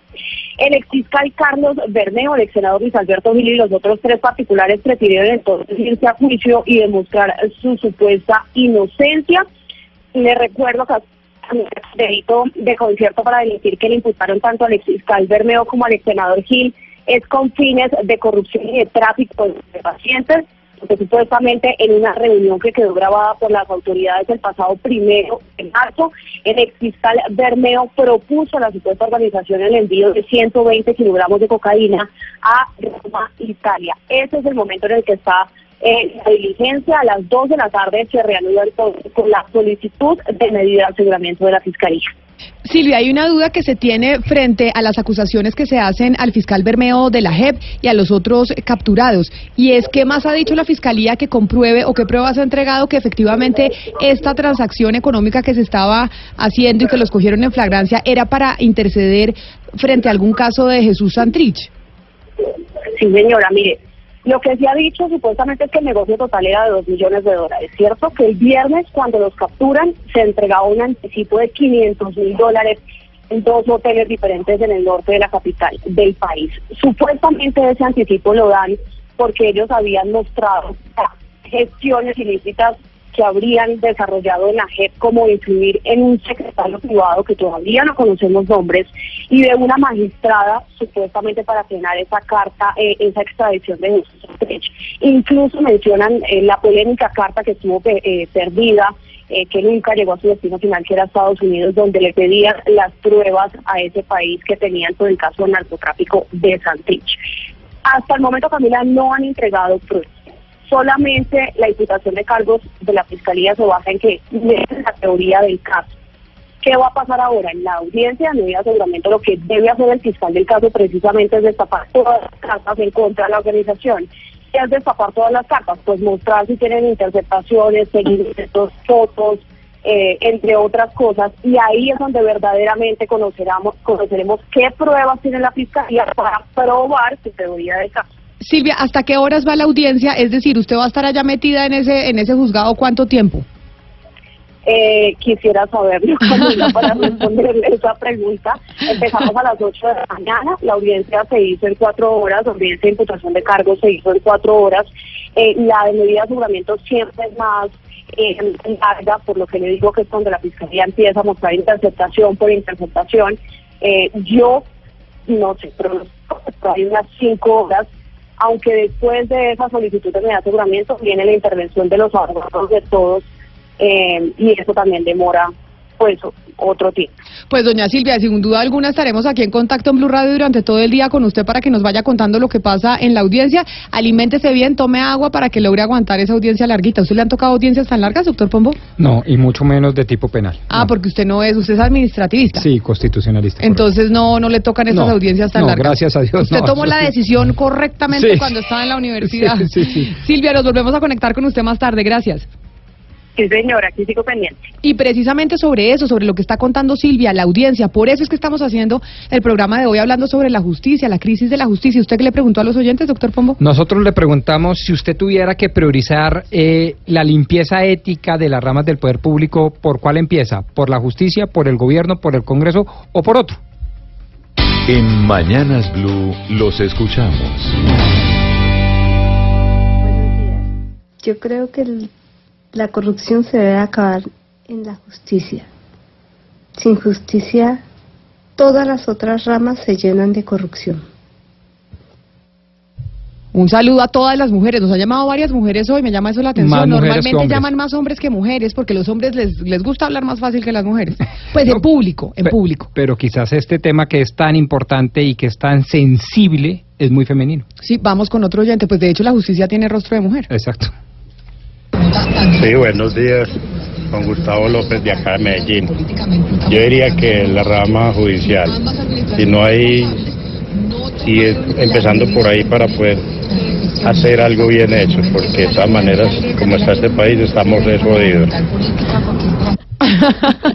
Es muy paisa esa, ese dicho, ¿o no, Ana Cristina? Eso que nos acaba de decir este oyente desde Medellín es una, es una frase muy paisa. Como estamos, Sí, pero estamos... tiene toda la razón además. 316-415-7181. Ahí se comunican ustedes con nosotros. Un último oyente antes de irnos con el próximo invitado. Considero que debería limpiarse primero la justicia. Si la justicia se limpia y hace cumplir las leyes, las normas, yo creo que regularía a todos los demás. Pues ahí está. Eh, La mayoría de los oyentes a través de Twitter y a través de, WhatsApp, con donde nos envían sus mensajes, nos dicen que la justicia. Y precisamente por eso estamos en comunicación con nuestro último invitado del día de hoy. Es el doctor Jorge Eduardo Londoño, quien es eh, senador y exministro de la Justicia. Senador Londoño, bienvenido. Gracias por atendernos.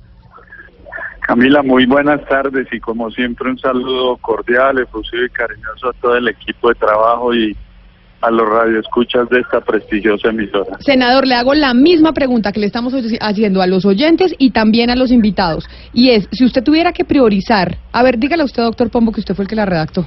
Si usted tuviera que priorizar limpiar éticamente alguna de estas tres ramas del poder público, ¿usted cuál, por cuál empieza? ¿La justicia, el gobierno, el Congreso u otro? Sin duda por la rama judicial. Uno de los grandes teóricos de la justicia, Rawls, plantea que la justicia es un valor sustancial y fundamental a la sociedad. Y sin ese valor es difícil que una democracia pueda construirse. Por lo tanto, indudablemente la justicia es ese valor supremo que hay que conservar, que hay que rescatar y que pues hay que hacerlo sentir como una vivencia cotidiana en todos y cada uno de los ciudadanos. Sin duda escogeríamos la rama judicial. Senador Londoño, ahora usted que fue ministro de Justicia y ahora está en el Congreso de la República, digamos que todos los gobiernos prometen hacer una reforma a la justicia, todos, no ha habido uno que no, y todos han fracasado. ¿Por qué razón? ¿Qué es lo que pasa en el Congreso de la República que es imposible realmente que pase una reforma y que realmente se pueda hacer una transformación de la rama judicial que dicen muchos expertos es lo que se necesita? Eh, Camila, a ver, eh, tuve la oportunidad de escuchar un momento al doctor Torres con el cual comparto muchas de sus apreciaciones. Este no es un problema que podamos nosotros despachar únicamente con una reforma legislativa y, y basta. Me parece que hay que tomar medidas de impacto y obviamente pues los órganos de control deben ser los encargados pues de, de a través de sus procedimientos sancionatorios y, y punibles pues establecer las penas a que haya lugar colocando sobre todo mucha atención en esclarecer los entramados comple- completos, es decir, de dónde vienen todos esos delitos, si hay redes, eso es fundamental. Pero también hay otras medidas a mediano plazo y es el hecho de que eh, al Poder Judicial debemos tener el cuidado de que lleguen personas idóneas, no únicamente desde la perspectiva de su preparación académica o su experiencia profesional, sino del seguimiento a su comportamiento ético y moral. Y a largo plazo es fundamental procesos educativos. La corrupción es un fenómeno mundial, es algo que se ha entronizado en toda esta sociedad posmoderna en donde el tener, el adquirir y el enriquecerse rápidamente pues es lo que está a la orden del día. Por eso se hacen necesarios procesos educativos a largo plazo. Eh, en nuestras eh, currículum, eh, Camila, se olvidaron materias tan importantes como la filosofía, como la historia, eh, como la sociología, es decir, eso hay que retomarlo porque eso es lo que forma humanamente a muchos de los profesionales que después ejercen esta labor judicial. Doctor Londoño, usted estaba escuchando la, la entrevista con el doctor Torres y nos hablaba de la estructura, que era una estructura del, siglo XVIII, decía él. Si hablamos, digamos, de la eh, arquitectura del sistema de justicia, uno se pregunta qué es lo que permite que estos corruptos, es decir, es, es inevitable que haya corruptos, pero qué es lo que permite que asciendan tanto. ¿Cómo, cómo atacar ese punto que es el, el que permite que estos corruptos asciendan? Bueno, hay que revisar algunas instituciones, ¿no? Eh, eh, pero, por ejemplo, nosotros tenemos instituciones que vienen de la Constitución del 91, como la Corte Constitucional, como la misma Fiscalía, eh, como el Consejo Superior de la Judicatura, como la Defensoría del Pueblo, que son nuevas y que se adaptaron obviamente a una nueva sociedad. Eh, insisto, eh, eh, combatir la corrupción tiene que ver con esas medidas eh, de choque de mediano y de largo plazo, pero sustancialmente es al ser humano al que hay que cambiar, es al ser humano al que hay que decirle y al que hay que convencerlo de la importancia que tiene el ejercicio de asumir un apostolado como es el de administrar justicia. Ahora bien, yo pienso que eh, estos escándalos que a todos nos duelen, que a todos nos eh, hacen caer en el pesimismo, pues no pueden tampoco enlodar la labor de muchos jueces que a lo largo y ancho del país pues cumplen con una labor idónea, con una labor responsable y honesta. El ser humano es el que hay que cambiar, Camila. Pues senador y exministro de Justicia, doctor Jorge Eduardo Londoño, muchas gracias por haber estado con nosotros y haber participado precisamente en esta discusión. ¿Qué hacemos con la justicia en Colombia a propósito de, lo, de la JEP? Muchas gracias y feliz tarde para usted. Gracias a ustedes, Camila. Bueno, doctor Pombo, conclusión. ¿Saca alguna conclusión usted de todo lo que hemos escuchado el día de hoy? Dos decanos, decano de Universidad Externa de Universidad Nacional y rector del externado, exministro de Justicia y hoy senador.